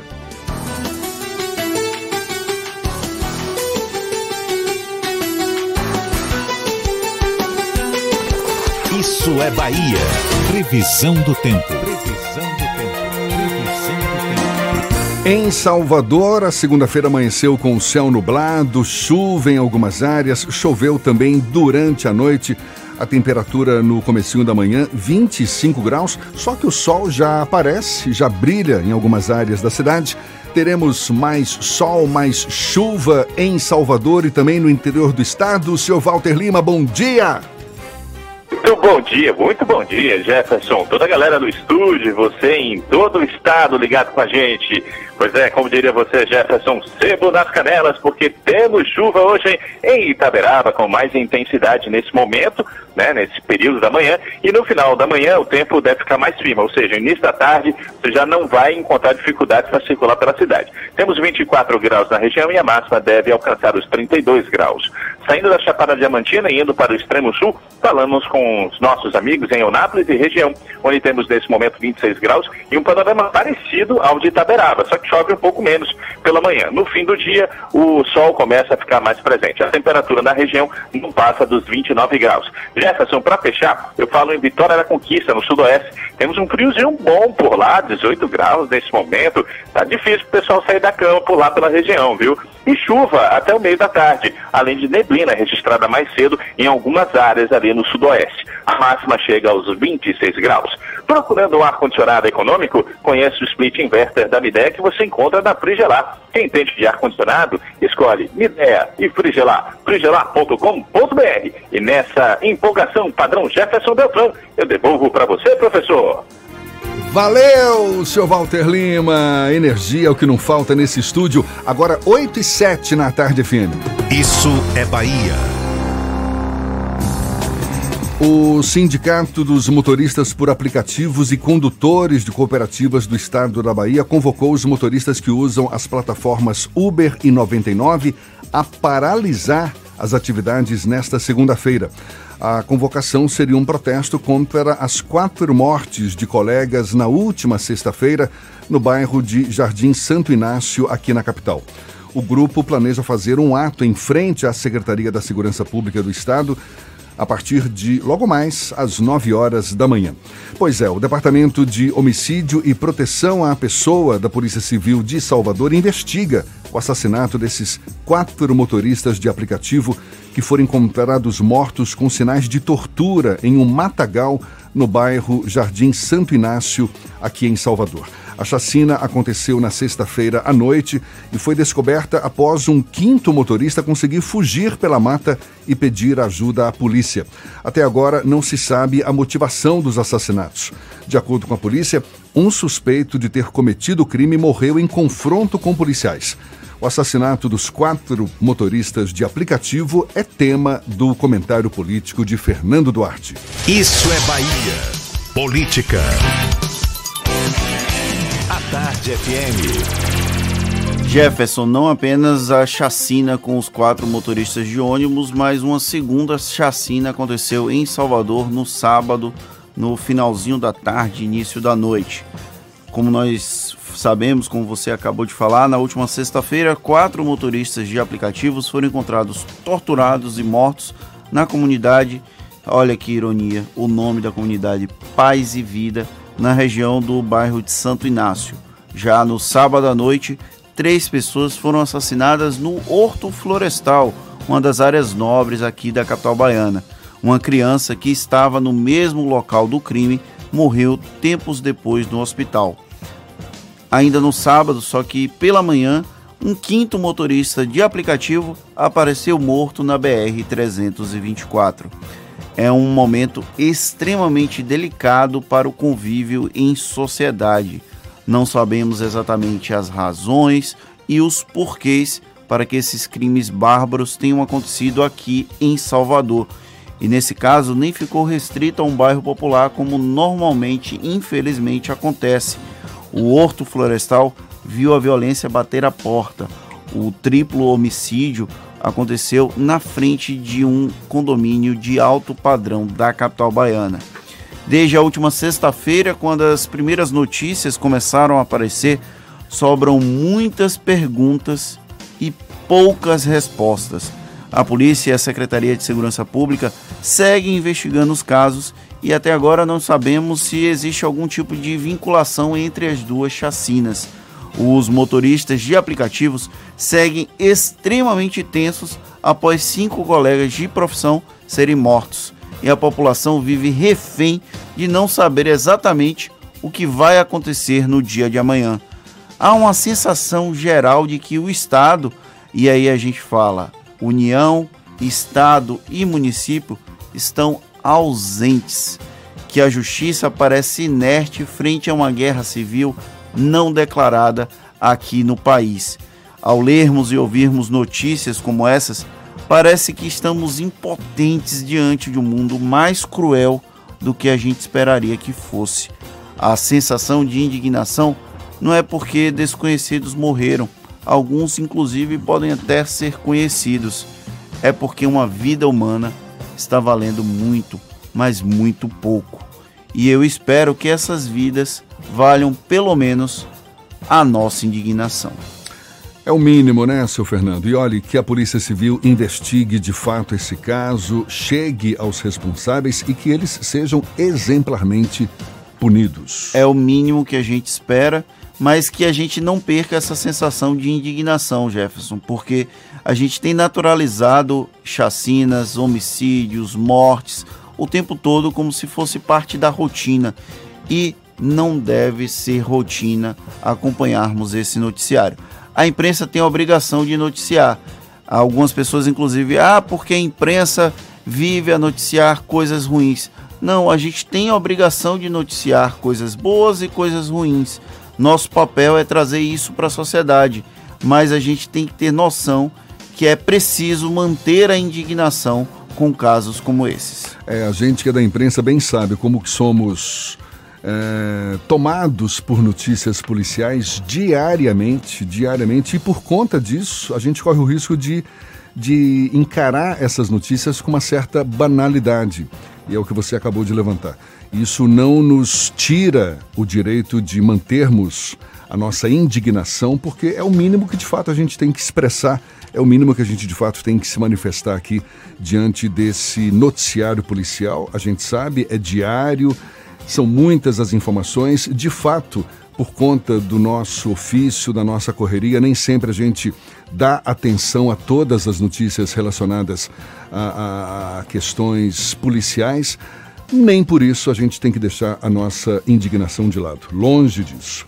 Agora são 8 e 12 e hoje é dia de O Carrasco, a coluna O Carrasco na edição do Jornal à Tarde, sempre às segundas-feiras, bastidores da política com uma pitada de pimenta que Caroline Góes, a diretora do Portal à Tarde, sabe muito bem. Bom dia, Caroline, seja bem-vinda. Bom dia, Jefferson. Bom dia, Fernando. Bom dia a todos os nossos ouvintes. É de todo o estado aqui do Isso é Bahia, da Tarde FM. Sim, Eu sei. Né, todas as segundas-feiras aqui com vocês para trazer um pouquinho dessa coluna que já está dando Jefferson o que falar. Eu viu? sei que você está adorando esse O Carrasco aí, já até selecionou umas notinhas aí para destacar. Isso mesmo, vamos lá. Do Carrasco, a gente traz hoje aqui denúncias que vêm aí do Oiapoque ao Chuí. Tem instituto atuando nos quatro cantos do país que não para de acumular denúncias, sejam elas vindas de Goiás, relacionadas à terceirização ilícita de mão de obra, ou vindas lá do Piauí, onde o governo foi denunciado pelo MP por ter dado um cheque em branco à entidade. A preocupação é que esta empresa vem marcando presença em Salvador e até o TCM já apontou irregularidades. Resta saber quando este IGH vai, enfim, sair de cena. Olha, Jefferson, tem gente também levando vida de luxo por aí, viu? A vida de ostentação levada pelos donos de um outro instituto que atua na Bahia e também em Goiás tem chamado a atenção de algumas autoridades. O crescimento do patrimônio dos proprietários não condiz com a atuação de uma instituição não governamental e que se diz aí sem fins lucrativos. Estas e outras notas aí com exclusividade na íntegra no Portal à Tarde e as principais também no impresso no Jornal à Tarde. Maravilha, Carol. A gente lembra que o Carrasco é uma homenagem do Jornal à Tarde ao primeiro veículo fundado, criado pelo fundador Ernesto Simões Filho, o fundador do Jornal à Tarde. Isso mesmo, por isso que a gente traz aí notícias com exclusividade, com a credibilidade aí que só o jornalismo do à tarde sabe fazer. Muito obrigado, Carol. Bom dia para você. Até a próxima. Agora são 8 e 15 temos notícias também que chegam da redação do portal Bahia Notícias. João Brandão Apostos, mais uma vez. Bom dia, João. Bom dia, bom dia agora para todo o estado da Bahia. O Tribunal de Justiça do Estado reverteu a desativação de comarcas do interior de entrância inicial a partir de uma decisão do Conselho Nacional de Justiça, proferida em setembro deste ano. No ato que determina a reversão da desativação, é dito que a medida visa garantir a regular prestação jurisdicional. Com a reversão, os processos digitais de competência das comarcas desativadas, distribuídos a, para as comarcas agrupadoras, deverão ser transferidos para as comarcas de origem. Os processos físicos encaminhados ao TJ para fins de digitalização deverão ser remetidos para as comarcas de origem. O ato de reversão não havia sido publicado antes por uma expectativa de modificação da decisão do CNJ, o que não ocorreu nos últimos meses. O ato de reversão é assinado pelo presidente interino do TJ, desembargador Augusto Lima Bispo, e pelos corregedores Lisbeth Teixeira e Salomão Rezedá. E olha, o novo bispo de Vitória da Conquista, no sudoeste baiano, tomou posse. Dom Josafá Menezes da Silva teve a posse canônica na Arquidiocese de Vitória da Conquista. Ele sucede Dom Luiz Gonzaga Silva Pepeu, que teve a renúncia aceita pelo Papa Francisco. A posse ocorreu eh, na Catedral Metropolitana Nossa Senhora das Vitórias. Logo após a posse, Dom Josafá presidiu a Santa Missa em ação de graças pelo início do Ministério Pastoral. O fato ocorreu no último sábado, dia 14.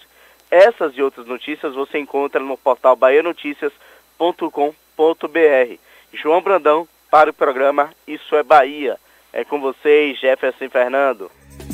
Valeu, João. 8 e 17 agora.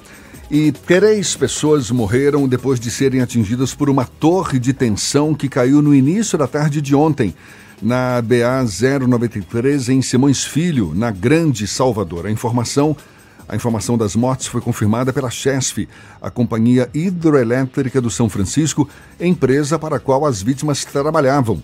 Duas pessoas morreram na hora e uma terceira morreu enquanto era socorrida, Fernando. Outras quatro pessoas foram socorridas em estado grave por uma equipe do SAMU para uma unidade de saúde em Salvador e a outra foi levada para o Hospital Geral de Camaçari. A Chess informou que o acidente aconteceu durante o serviço de recapacitação da linha de transmissão Camaçari-Cotegipe por uma empresa terceirizada, a Assembly Interas Instalações Elétricas.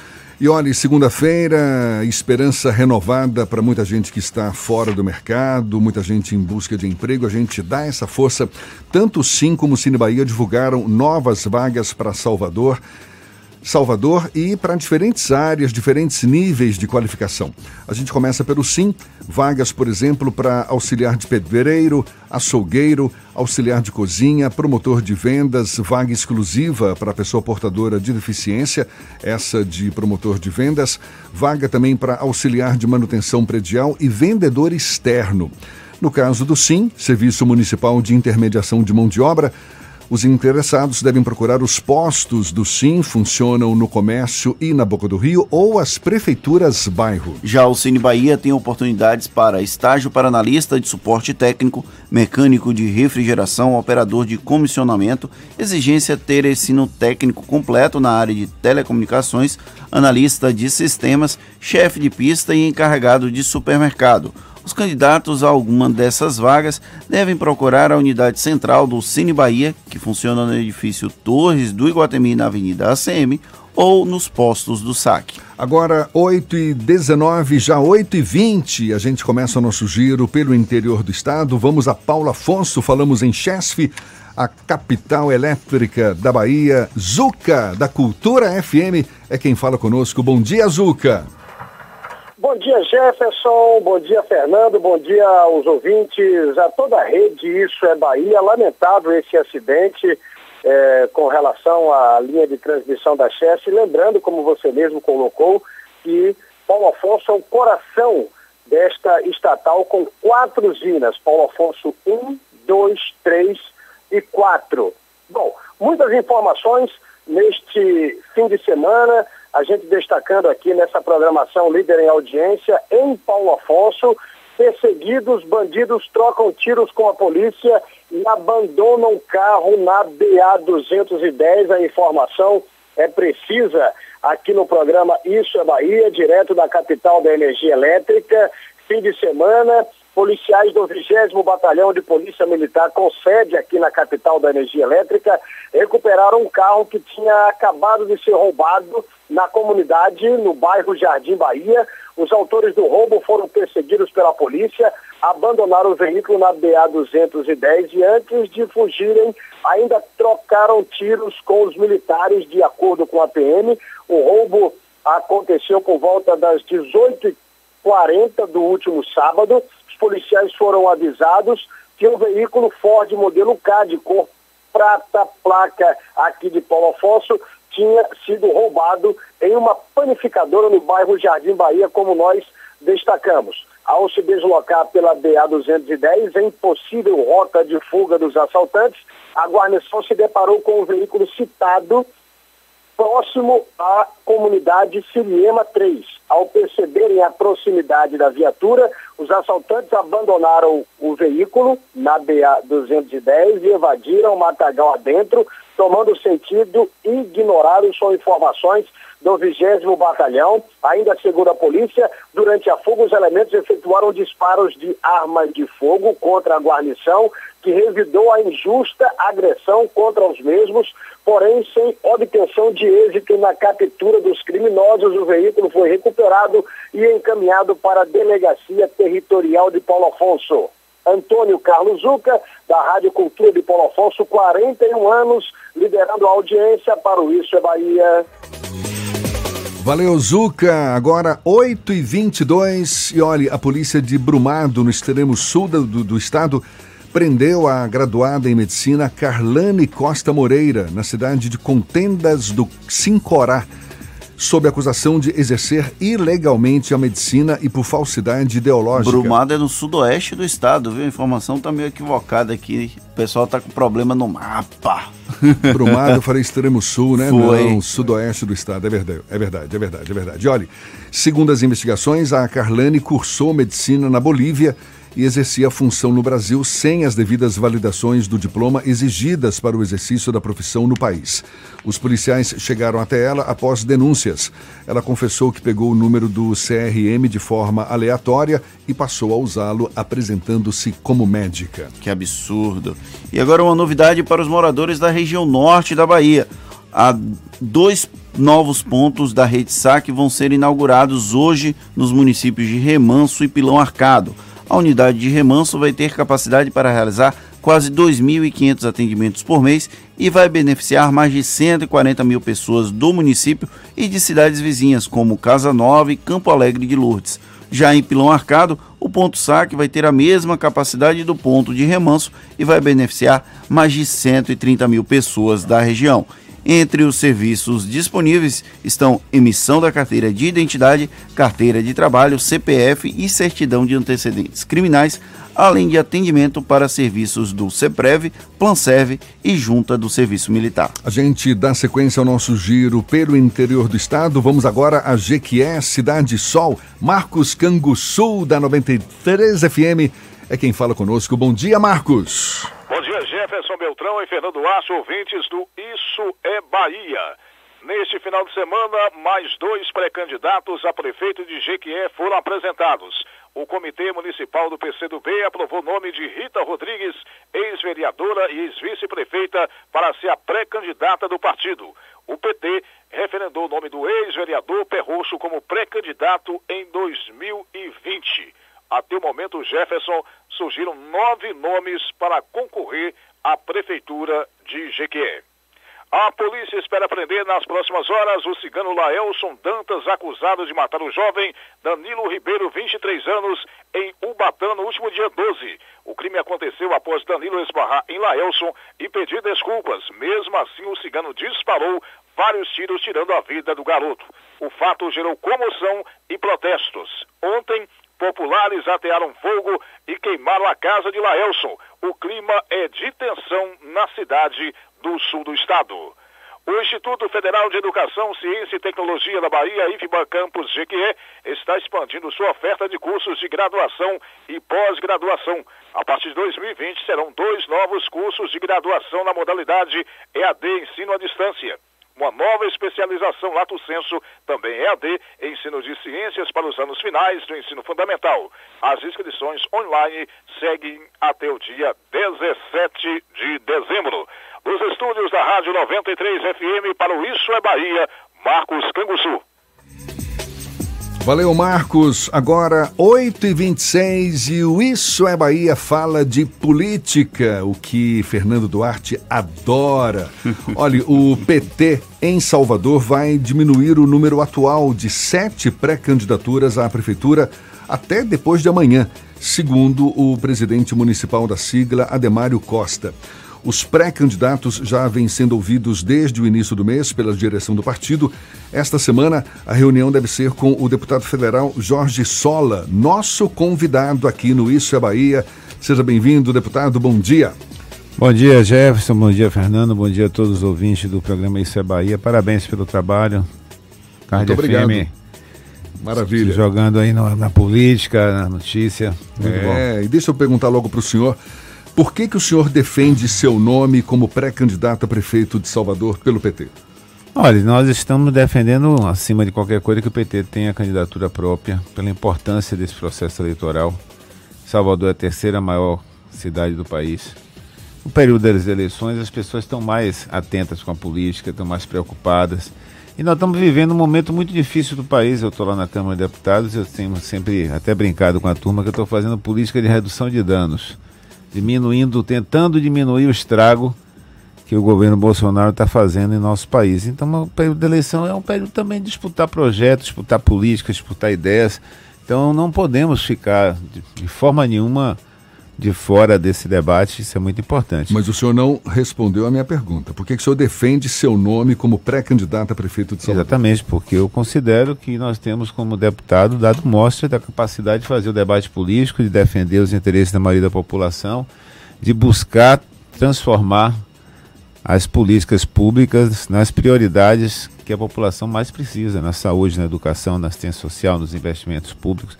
Então eu considero que a nossa candidatura ela está posta na medida em que a avaliação do mandato por si só já reúne, já mostra as condições.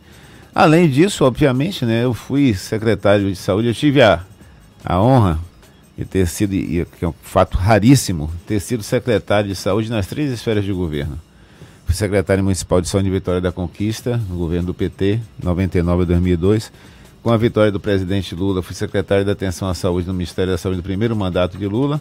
E com Wagner fui secretário nas duas gestões. Então foram 15 anos de gestão pública. Então, além da capacidade política que o nosso mandato está apresentando, eu tenho uma experiência de gestão pública, né? inclusive, eu diria até, sem falsa modéstia, bem avaliada. A referência de conquista até hoje é reconhecida, o nosso trabalho na Secretaria Estadual. E no período do Ministério nós criamos o SAMU, não existia atendimento pré-hospitalar no Brasil. Hoje já chega a 150 milhões de brasileiros. Criamos farmácia popular, criamos contrato de metas com os hospitais filantrópicos. Então foi uma, uma gestão muito farta de, de, avanços na gestão pública. Aqui também no Estado, né? nós fizemos a primeira parceria público-privada do Hospital do Subúrbio, fizemos cinco hospitais, fizemos o maior aumento da atenção básica, mais de 2 mil novos postos de saúde. Pois é, e o senhor vê hoje o PT. Aí você junta a experiência esse... da gestão pública né? Experiência de gestão pública com a capacidade de intervenção política são os requisitos que a gente precisa de um bom candidato para disputar as eleições em Salvador. E o PT com esse quebra-cabeças aí na frente, ou seja, sete pré-candidatos e com essa disposição de lançar um candidato único, certamente vai ter que abrir mão de seis aí. O senhor é, abriria mão da sua pré-candidatura? Defende, por exemplo, a realização de prévias para a definição da futura dessa futura pré-candidatura a Salvador? Ah, como eu coloquei, acho que o nosso nome reúne as condições de experiência de gestão e capacidade política. Agora, para mim, a prioridade é que a gente tenha o melhor nome. Então, são sete bons pré-candidatos. Obviamente, só tem cadeira para uma candidatura. Nós vamos fazer o debate interno. Acabamos agora o processo de eleição das novas direções, estão sendo, foram empossadas. Então, o debate está começando agora. Hoje é segunda, Quarta-feira, 18, vai ter uma reunião do Diretório Municipal, que já vai se debruçar sobre o assunto e a gente começa a identificar. O melhor nome é o que será o candidato. E, e de fato existe essa reunião agendada com o senhor para essa semana? Com o. Tem a direção municipal, a direção do, PT, municipal do PT. Vai é conversar é pessoalmente com cada um dos pré-candidatos. Já vem conversando. Já né? começaram esse debate. E, como eu falei, quarta-noite eles vão se reunir para definir o processo. Se, como é que vai ser a escolha? Vai ser um encontro municipal? Vão ser prévias? Quais são os nomes que estão mais adequados? E em cada momento, em cada conjuntura, você tem um, uma, digamos assim, um, uma candidatura que reúne as melhores condições. Fernando quer fazer e nós uma vamos, pergunta Nós vamos trabalhar para que o nome do PT seja aquele que vai reunir as melhores condições nesse momento. Recentemente, o senador Jacques Wagner esteve aqui conosco no Isso é Bahia e ele fez uma ponderação que quem tem cinco candidatos não tem nenhum. E o PT, de alguma forma, atrasou um pouco esse processo de escolha de uma candidatura aqui na capital baiana, de definição sobre uma candidatura na capital baiana. O senhor acredita que essa postergação pode ter prejuízo no processo eleitoral aqui de Salvador para o PT e para os partidos que compõem o grupo de apoio ao governador Jacques Wagner? Ou, oh, desculpa, ao governador Rui Costa. Rui Costa. Eu falei Jacques Wagner, por isso que fez a confusão, desculpa. Não, mas olha só, é, eu acho, concordo com você, que quanto mais cedo a gente tem um nome, mais tempo você tem para trabalhar. Campanha, pré-campanha, na verdade, né? No entanto, é bom chamar a atenção que o PT é muito diferente da maioria dos partidos. PT tem um processo de escolha das direções partidárias que não é um, alguém que é dono do partido que diz quem é que vai ser o representante no município A, B ou C e quem vai ser o candidato a prefeito e a vereador. Então nós tivemos um período de alguns meses onde tivemos ah, o foco nas eleições das direções municipais, estaduais e nacional. Se por um lado você atrasa a escolha do candidato do partido, por outro lado nós mobilizamos o partido. Em Salvador, a eleição do diretório municipal foi feita em dois turnos, reuniu quase 4 mil filiados, indo à urna. Indo à urna votar e escolher a sua direção. Isso já foi uma mobilização importante. Então, a militância está mobilizada e esperando, né?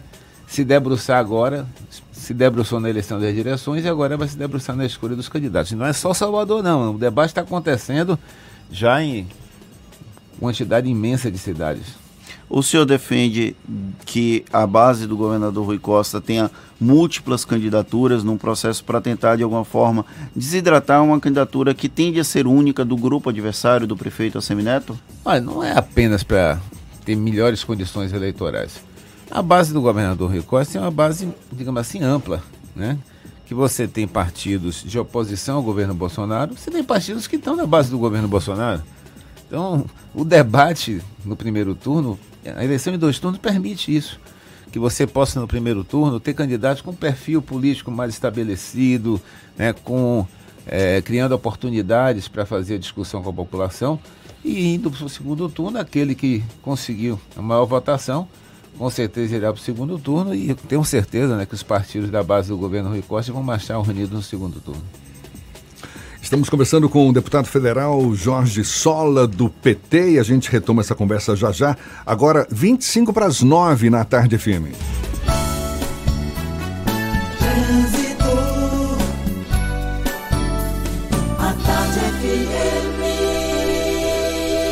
Oferecimento: Monobloco, o pneu mais barato da Bahia. 0800 111 7080. Link dedicado e radiocomunicação é com a Softcomp. Chance única Bahia VIP Veículos, o carro ideal com parcelas ideais para você. Agora quem fala conosco mais uma vez é Cláudia Menezes, sobrevoando Salvador, de olho nos motoristas. É você, Cláudia. Oi, Jefferson, tem informação da BR-324, teve um acidente com moto na região de Águas Claras, no sentido Salvador, deixa reflexos no trânsito na rodovia. Se você vai sair de Simões Filho, vale um corte na aeroporto para chegar na região do aeroporto e depois a Orla para seguir para o centro da capital. Inclusive, a Orla está fluindo melhor que a paralela viu, nesse momento. Em outro ponto, se você vai sair do Retiro, vale um corte na Luiz Eduardo Magalhães para chegar na região do Iguatemi. Evite a CM Detran, né, ela está com lentidão em direção ao Iguatemi, reflete ainda no trecho final da BR-324, no sentido Salvador, com lentidão desde a região do Retiro, tá? E mais um ponto da Lucaia para o dique do Tororó, a Garibaldi está fluindo melhor que a Vasco da Gama.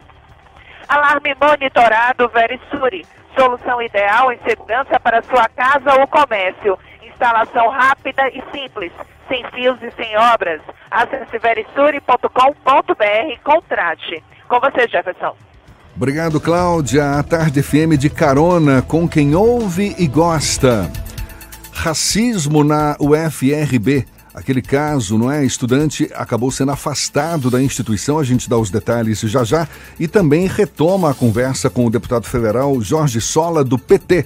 Agora, 8h36 na Tarde FM. Você está ouvindo Isso é Bahia.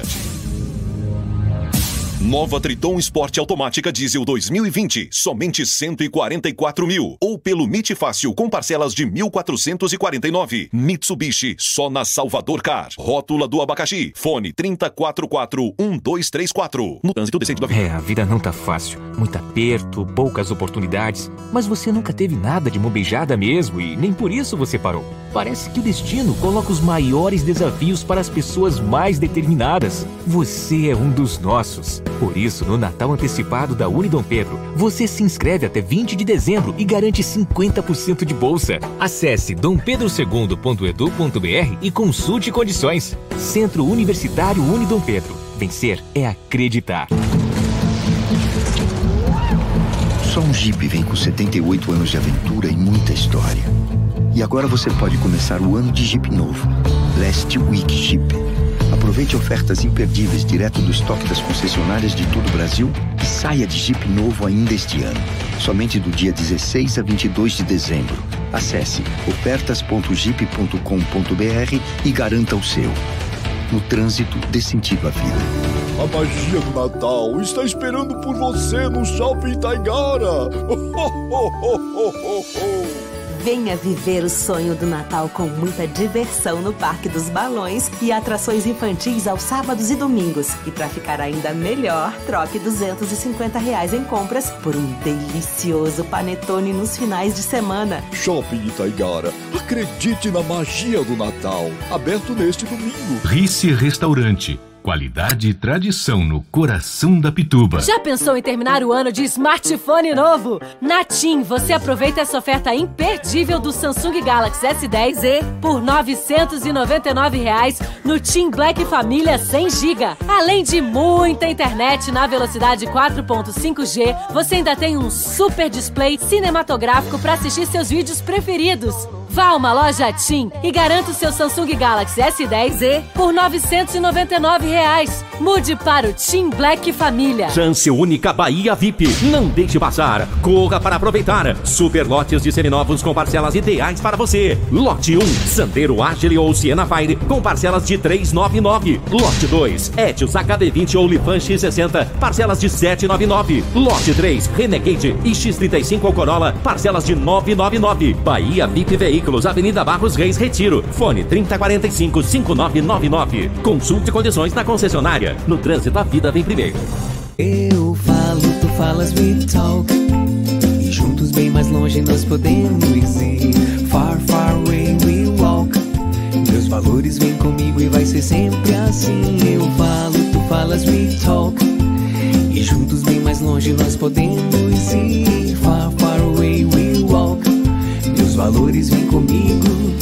Ser sempre assim. Escola Girassol, 10 anos de bilíngue com nossa cultura. Alô Salvador! Salvador, a prefeitura não cansa de obra, não? Já te falei, o transtorno temporário daqui a pouquinho vira melhoria. Você vai ver. Claro, o avanço já é gigante, incontestável. E foi tudo em pouco tempo, né? E pense aí, já tem mais obra iniciada. Sim, a da nova pista que vai beneficiar o pessoal de São Marcos, Jardim Cajazeiras, Vila Canária. Isso, a Avenida João Gilberto, que vai ligar o bairro de Pau da Lima à Avenida Gal Costa. Deve acabar com aqueles congestionamentos, né? É o que espera a prefeitura, já que vão ser construídas duas pistas com duas faixas de circulação nos dois sentidos. Tudo em dobro, Salvador. Sim, e ainda praças de retorno e uma rotatória na interseção com a estrada velha do aeroporto. Adeus, sinaleira. Quase 3 quilômetros de Avenida João Gilberto, com sistema de drenagem e iluminação em LED. E por ali ainda tem requalificação da estrada velha do aeroporto e a nova Avenida São Cristóvão. Uma em andamento e a outra já entregue. Prefeitura de Salvador. A prefeitura que mais trabalha no Brasil. Voltamos a apresentar Isso é Bahia. Um papo claro e objetivo sobre os acontecimentos mais importantes do dia. Agora são 8h40 e temos notícias que chegam da redação do Portal à Tarde. Thaís Seixas é quem está a postos. Bom dia, Thaís. Oi, Jefferson e Fernando, bom dia. Estou de volta aqui direto da redação no Portal à Tarde. Agora para os nossos ouvintes de toda a Bahia. Olha só, a declaração de vacinação dos rebanhos em todo o estado deve ser feita até o dia 28 de dezembro. O prazo inicial, que seria hoje, foi prorrogado pela Agência Estadual de Defesa Agropecuária da Bahia, a ADAB, por causa de uma inconsistência no sistema verificada durante o período da campanha de vacinação contra a febre aftosa. O procedimento pode ser feito em qualquer escritório da ADAB. A, agência reforça que a obrigação do produtor com a vacinação termina somente após a declaração de todo o rebanho. E termina nesta quinta-feira o prazo de apresentação dos novos estudantes selecionados pelo programa Partiu Estágio. Ao todo, são 1.340 universitários que devem entregar toda a documentação exigida em edital no órgão em que vão atuar. A lista dos convocados pode ser consultada no site saeb.ba.gov.br. Quem não entregar os documentos no prazo perderá a, perderá a vaga automaticamente. Os convocados vão cumprir jornada de quatro horas diárias e receber uma bolsa estágio, auxílio transporte e 30 dias de recesso remunerado. Eu fico por aqui, essas e outras notícias você confere aqui no portal atardeatarde.com.br. Volto com vocês.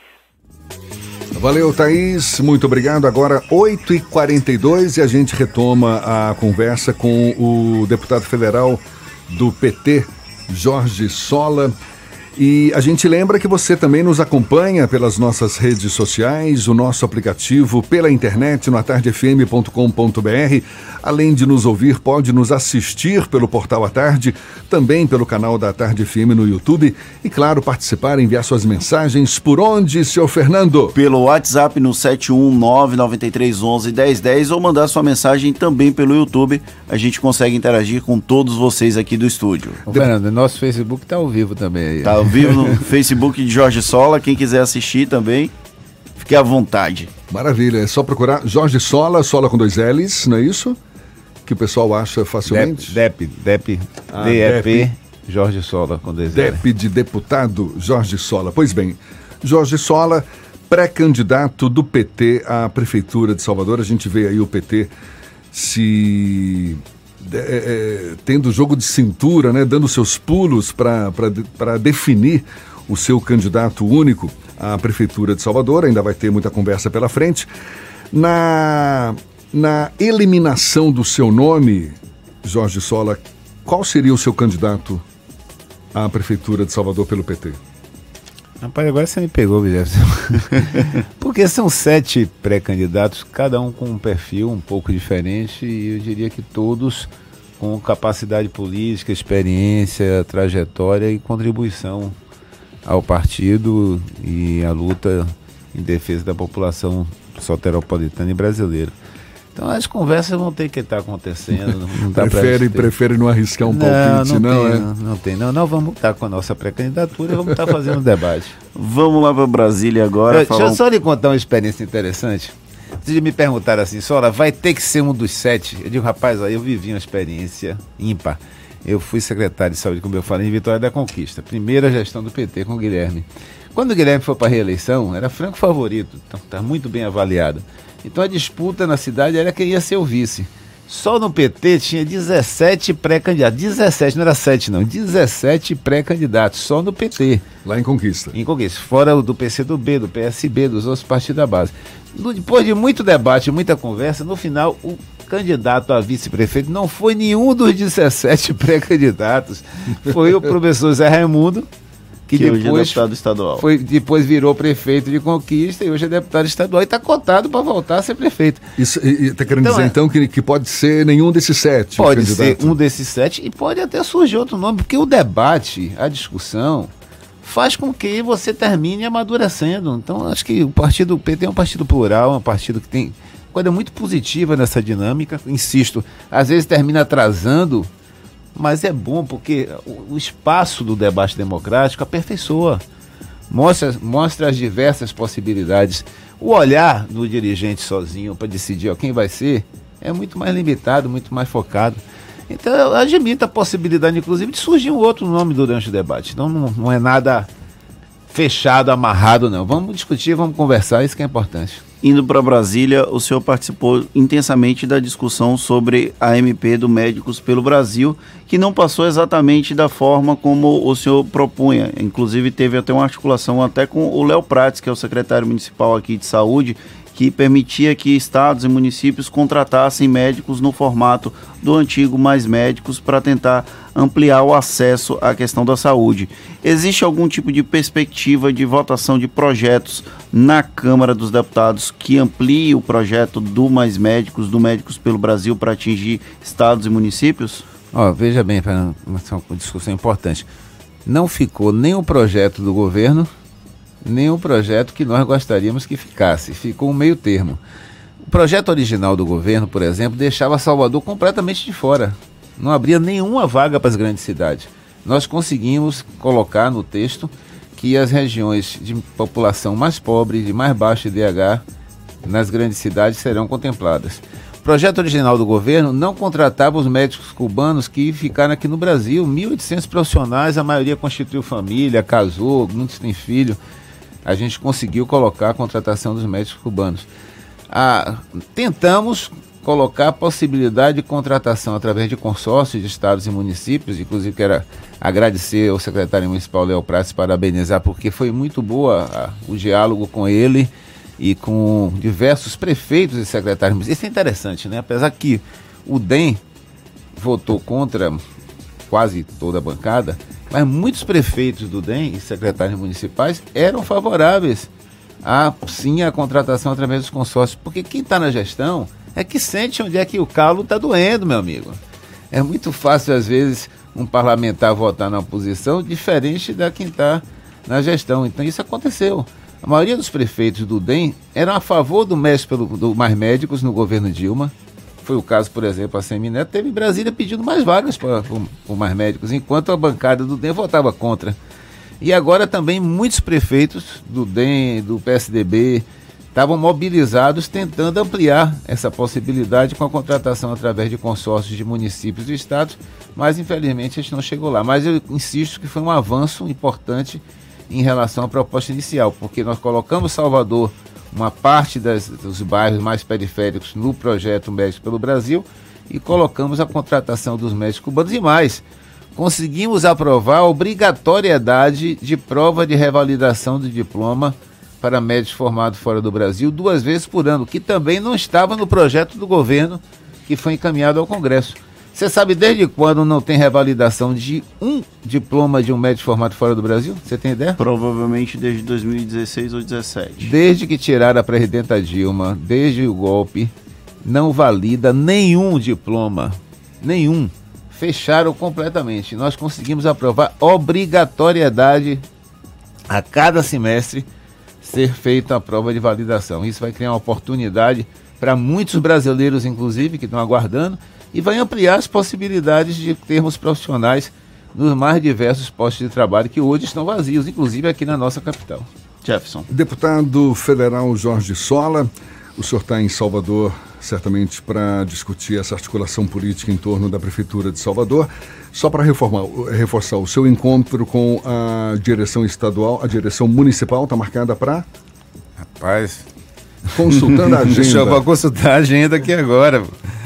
Era que aí, é o encontro que deve definir. Nós vamos seja, conversar na quarta-feira. Na quarta-feira. É. Desculpe, é, desculpe, na quinta-feira. Na quinta-feira, como parte É porque desse... nós vamos ter sessão na Câmara até quarta-feira à noite. E na quinta-feira a gente está sentando com, com a direção municipal do PT. Tá certo. A gente agradece a participação do deputado Jorge Sola aqui no Isso é Bahia. Muito obrigado e um bom dia para o senhor. Obrigado, parabéns pelo trabalho. E é muito importante que a gente cria espaço para debater a situação nacional, inclusive, porque a destruição está muito rápida e ampla em todas as linhas. Destruição das políticas públicas, mais importantes como saúde, educação, assistência social, destruição de direitos, principalmente trabalhistas, previdenciários, e destruição do patrimônio, como tem acontecido no caso da Petrobras e agora recentemente com a votação do da privatização ampla, geral e restrita do acesso à água e esgoto no nosso país. Muito obrigado. Tá certo. Agora são 8h50 e a gente dá sequência ao nosso giro pelo interior do estado. Vamos a Luiz Eduardo Magalhães, extremo oeste da Bahia, J. Alves, da Cidade FM. Bom dia, Jota. Bom dia, Jefferson, Fernando, bom dia ao deputado Jorge Sola, bom dia, equipe ouvinte do Isso é Bahia. A partir de agora, destacaremos as principais notícias do Oeste Baiano, diretamente de Luiz Eduardo Magalhães, a capital do agronegócio. Droga que saiu de Luiz Eduardo é apreendida em Barreiras. Duas mulheres foram presas. Por volta das 11 horas desse sábado, a guarnição da PETO fazia abordagens a veículos de transporte coletivo às margens da BR-242, no povoado do KM-30, quando ao parar uma van que fazia a linha Luiz Eduardo Magalhães Barreiras e fazer revista nas bolsas dos passageiros, foi encontrado com duas mulheres e em suas respectivas bolsas um tablet de uma substância análoga ao crack, pesando cerca de um quilo cada tablet, totalizando assim 2 quilos as duas peças juntas. Em Luiz Eduardo Magalhães, forças de segurança trabalham por mais segurança no trânsito. Ontem, no período matutino, a Polícia Rodoviária Federal, a Sutrans e a Guarda Civil Municipal realizaram uma blitz na BR-242 em frente à antiga rodoviária de Luiz Eduardo Magalhães. A operação teve o intuito de conscientizar os motoristas sobre os cuidados no trânsito, retirar de circulação veículos adulterados fiscalizar documentos como a Carteira Nacional de Habilitação e conformidade com o Código de Trânsito Brasileiro. No período da tarde, a Polícia Rodoviária Federal deu continuidade na Blitz, já na saída de Luiz Eduardo Magalhães, sentido a Brasília, encerrando as operações por volta das 17 horas. Alguns veículos foram retidos por apresentar irregularidades. E por aqui encerro minha participação, desejando a todos uma ótima segunda-feira, excelente semana. Até mais. Valeu, Jota. Agora 8h52 e a UFRB, Universidade Federal do Recôncavo da Bahia, decidiu afastar preventivamente o estudante acusado de praticar crime de racismo contra a professora Isabel Cristina Ferreira dos Reis. Em nota, a UFRB informou que o estudante do curso de Ciências Sociais, Danilo Araújo de Góes, está impedido de acessar as dependências do Centro de Artes, Humanidades e Letras, na cidade de Cachoeira, onde foi registrada a ocorrência. Segundo a UFRB, Danilo não vai ser prejudicado em suas atividades acadêmicas, já que o curso regular de Ciências Sociais não tem aulas no Centro de Artes a matéria que ele fazia no local era optativa. Na segunda-feira da semana passada, vídeos divulgados nas redes sociais mostram o estudante se recusando a pegar a prova nas mãos da professora Isabel Cristina, que é negra. Em depoimento à polícia, ele disse que se recusou a pegar a prova por questão de energia e que tudo não passou de um mal entendido. E a gente vai agora para Itororó, Maurício Santos, não, daqui a pouquinho então. Primeiro então vamos falar logo aqui, ó. Apesar do aumento de quase 30% do desmatamento e queimadas na Amazônia em 2019, os registros de multas aplicadas pelo Ibama foram em direção oposta aos crimes ambientais. Os autos de infração registrados de janeiro a novembro são os menores dos últimos 15 anos. É o que indica um levantamento feito pelo Observatório do Clima com base em dados do governo. De janeiro a novembro deste ano foram registrados mais de 10.200, número 25% menor se comparado no mesmo período do ano passado. Para o Observatório do Clima, do Clima, rede com mais de 20 organizações ambientais, a queda no número de multas indica um desmonte das políticas ambientais do governo Jair Bolsonaro. Olha só, Fernando, depois de, de uma tentativa frustrada de paralisar as atividades em setembro, os caminhoneiros organizam uma nova onda de protestos e prometem uma movimentação já para esta segunda-feira. Em setembro, vídeos pedindo o impeachment do presidente Jair Bolsonaro foram espalhados por caminhoneiros pouco antes de iniciarem os protestos nas ruas. Uma das principais motivações da mobilização foi a suspensão do julgamento sobre a constitucionalidade da tabela do frete. Essa discussão sobre os caminhoneiros vai perdurar durante algum tempo. O movimento perdeu força depois daquela grande manifestação de maio de 2018 quando chegou a haver a possibilidade de um desabastecimento geral do país. Agora sim, vamos a Itororó. Maurício Santos, da Itapuí FM, é quem conversa conosco. Bom dia, Maurício. Bom dia, Jefferson. Bom dia, Fernando. Bom dia a todos do Isso é Bahia. Bom dia para toda a Bahia. E vamos com notícias aqui da nossa região sul. Vamos para a cidade de Itabuna, onde teve aí um fim de semana agitado e de muita violência. Seis pessoas são baleadas em menos de 24 horas em Itabuna. A violência desenfreada continua fazendo vítimas em Itabuna e, infelizmente, a cada dia vem crescendo o número de pessoas inocentes atingidas por essa guerra interminável promovida por organizações criminosas ligadas ao tráfico de drogas.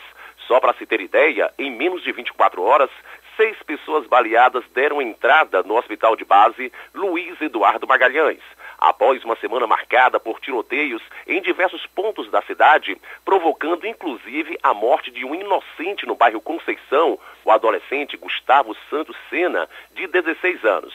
Itabuna voltou a viver momentos de terror entre o final da noite de sexta-feira, dia 13, da última sexta-feira, e no início da madrugada do último sábado, dia 14. Uma chuva de tiros foi registrada nas áreas dos bairros Daniel Gomes, Maria Pinheiro e Pedro Jerônimo. Moradores afirmaram ter ouvido mais de 50 disparos nessas localidades. Segundo informações, pessoas que não têm nenhum envolvimento com o mundo do crime foram baleadas eh, nesse fim de semana em Itabuna. Jefferson Fernando, bom dia, agora é com vocês.